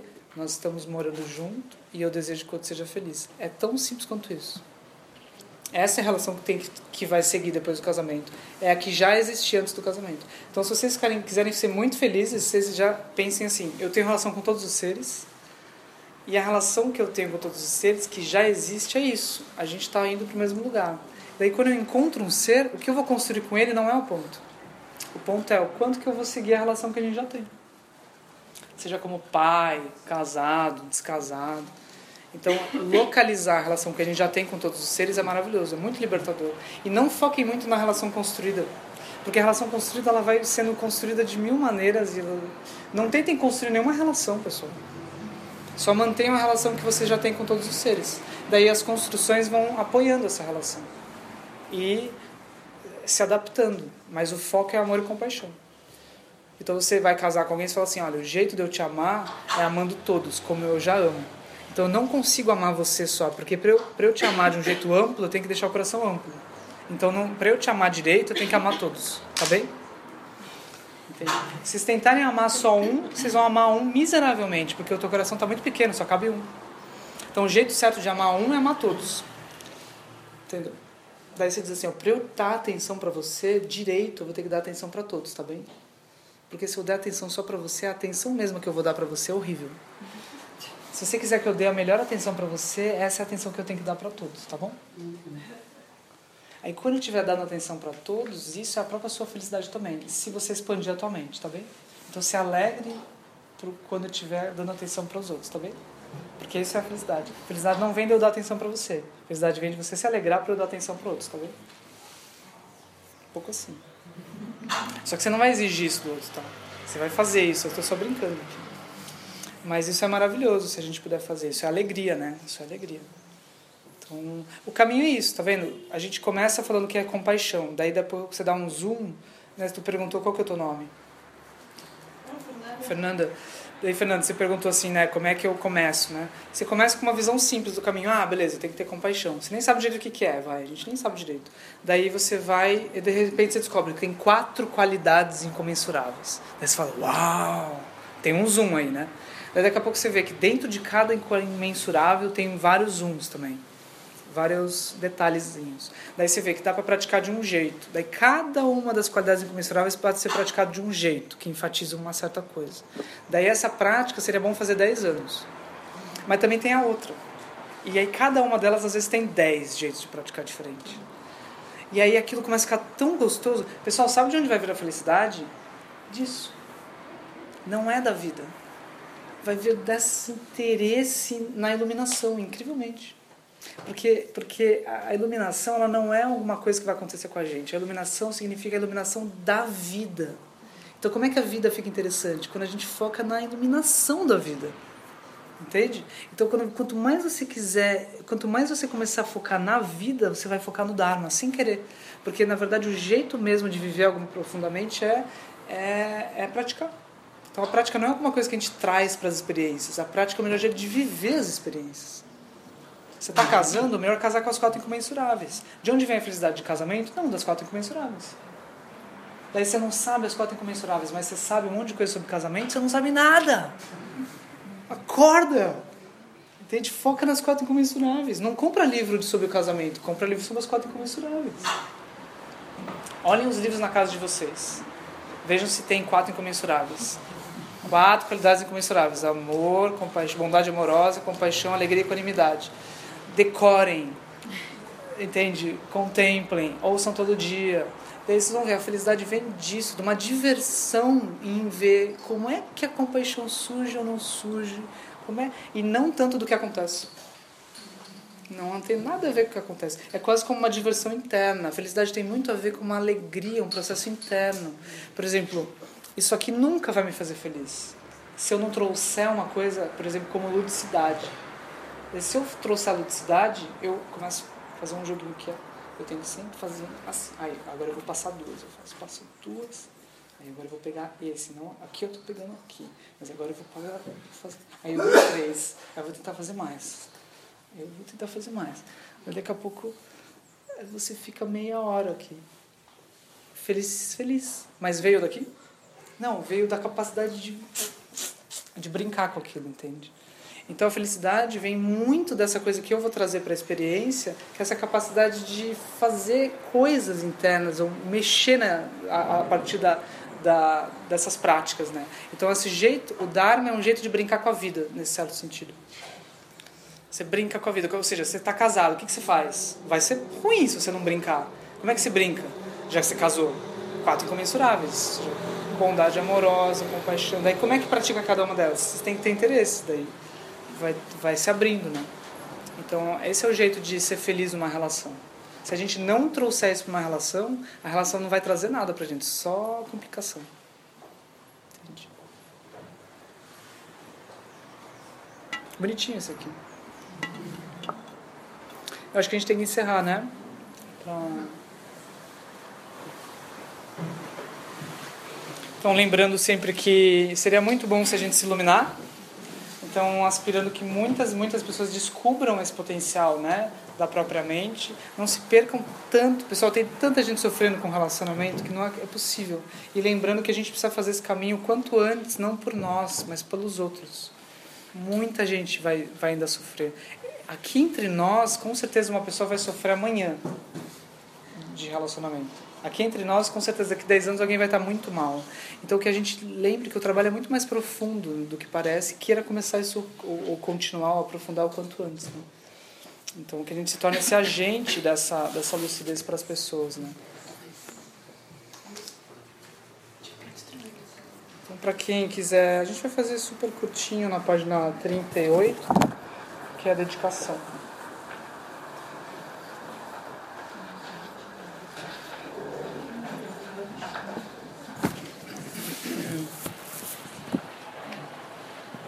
Que os méritos desse encontro se expandem e toquem a todos. Que o Mestre Universal da Paz e da Compaixão, Sua Santidade da Lama, juntamente com todos os mestres, todas as tradições que veiculam essa mensagem, tenham longa vida. Que todos estejam a salvo de gerar pensamentos negativos, o obstáculo mais destrutivo. Que esses pensamentos nunca surjam em nossa mente, e que todos os seres descendentes sejam livres de pensamentos negativos. Ao longo de minhas muitas vidas até este todas as virtudes que tenho alcançado, inclusive os dados desta prática, e todas as que vier conseguir, ofereço para o bem-estar dos seres sencientes. Possam a doença, a guerra, a fome e o sofrimento diminuir para todos os seres, enquanto sua sabedoria e compaixão aumentam nessa e vidas futuras. Possa eu claramente perceber todas as experiências como sendo tão substanciais quanto o sido do sonho durante a noite e imediatamente despertar para perceber a manifestação sabedoria pura no surgir de cada fenômeno. Possa eu rapidamente alcançar a iluminação para trabalhar sem cessar pela liberação de todos os seres, Budas e Bodhisattvas em conjunto, seja qual for a sua motivação, sua ação benéfica e preces auspiciosas, seja qual for a sua insistência, realizações e poderes benévolos, e seja qual for a sua imensa sabedoria, eu, que igualmente venho para beneficiar os seres, rogo para que possa alcançar as mesmas qualidades. Neste exato momento, possam nem mesmo os nomes doença, fome, guerra e sofrimento ser ouvidos pelas pessoas das nações da terra, mas possam sim sua conduta moral, méritos, riqueza e prosperidade de ser e possam a suprema bem-aventurança e bem-estar sempre surgir para elas. Quem lutou sungem lute zanlinsas Japa Pedro Jucho Sunam Adam Hidral do Sungeleixo Para terminar, eu queria só contar uma coisa. O Lama uma vez me falou assim no final do retiro do Alan Wallace, Lama Santin, eu cheguei perto dele e aí eu tava chorando, assim, igual foi dessa vez, chora, chora, chora. E aí eu falei assim, nossa, Lama, muito obrigado. E eu tava com uma sensação assim de que tudo que o Lama tinha feito, e trazido o Alan Wallace, o retiro maravilhoso, era uma coisa... Daí o Lama olhou para mim assim e falou assim, é divertido, né? Eu acho que, sinceramente, a coisa que mais pode abrir na nossa, na nossa sociedade é a noção da prática espiritual como a alegria, a diversão, pessoal. Nós temos isso no Brasil e nós, nós faltamos isso no sentido do mundo, é muito sério tudo. Então a prática espiritual, a, a, todo esse caminho, ele pode ser feito nesse espírito da diversão. Por exemplo, se vocês realmente amanhã, assim que uma coisa desandar, vocês olharem do tipo assim, olha só que interessante. Ontem eu estava na palestra. Daí como que era? É assim, não dá certo, não resolve? Todo sofrimento ele vira causa de. Toda felicidade vira causa de sofrimento. É coisa assim. A causa disso, qual que é? Olha só como é que eu tô. Com certeza eu tô com a energia condicionada aqui. Com certeza minha mente estreitou. Com certeza eu tô falando eu, eu, eu, eu, eu, eu. Olha só, exatamente. Exatamente, o Buda estava certo. Exato há 2.600 anos. Ele viu. É assim, o budismo é, é, tem um nome tibetano que eu não sei, mas é um conhecimento que, conhecendo uma coisa, você libera todas. O budismo é isso. É conhece um e libera todos. Como é que a gente normalmente faz na nossa cultura? A gente tenta conhecer todos. Então o budismo é assim, ó, conhece uma coisa e transforma todos os seus casamentos. Tenta transformar um casamento, se perdeu. Agora você vai ter que transformar um 20 anos de terapia para cada casamento que você tem. São infinitos, né? Então você vê no dia seguinte isso, meu Deus, que interessante, que divertido, isso é mesmo. E eu tô assim. Daí você pensa, a liberação é possível. Daí quando você fala isso, alivia. Você fala alívio, liberação é possível. Quatro nobres alívios. Daí você anota, quatro nobres alívios. Aquilo é divertido. O sofrimento não é divertido. Mas agora você está. Quando você viu, você está com porcelanato trincado, falando isso para as pessoas numa palestra, e as pessoas dão risada. Só que quando o porcelanato trincou, aquilo era sofrimento. Só que agora você vê que com o porcelanato trincado, se você tiver compaixão, aquilo é muito interessante. Entende? Então aí você pega aquilo e fala: compaixão, aí eu estou bem, mesmo com aquilo torto. Daí você começa a descobrir que dá para fazer isso. Quando você está fazendo isso já é o caminho. Daí você começa só a querer, Buda, eu fiz um pouquinho, como é que faz até o fim? Entende? Você supera a arrogância de se contentar com qualquer que seja o caminho que a gente faz um pouquinho. Daí aquilo fica muito divertido, porque você lembra disso todo dia, daí todas as coisas que acontecem comprovam isso e você segue praticando. Não tem como dar errado, pessoal, se for assim. Entende? Tá tudo certo, é só uma questão de tempo agora. Vocês entendem que é só uma questão de tempo? Vocês nunca vão se desesperar num avião se vocês entenderem que o avião vai chegar. Que é só uma questão de tempo. A gente está nesse barco que vai chegar. Então está garantido. Entende? Então é só isso que eu queria lembrar, assim, que deixem o caminho divertido, transformem as práticas em uma coisa divertida e confiem, assim, nesse aspecto mais amplo, que daí qualquer problema de relacionamento fica fichinha, assim. Ele não vai se resolver, mas ele não é o ponto. Daí a gente relaxa. Então isso é super bom. A iluminação vai ser o alívio final, mas a gente já começa com vários pequenos alívios. Então desejo que isso aconteça, assim, me agradeço muito o convite da, da todo o SEB, a Sanga toda, e aproveitem essa sala. Quando vocês entrarem em depressão aqui, começarem a discutir alguma coisa da Sanga, vocês lembrem, a sala, maravilhosa. Tem muita gente que não tem essa sala, tá bom? Então, obrigado, boa prática para vocês. Obrigada. Bom almoço.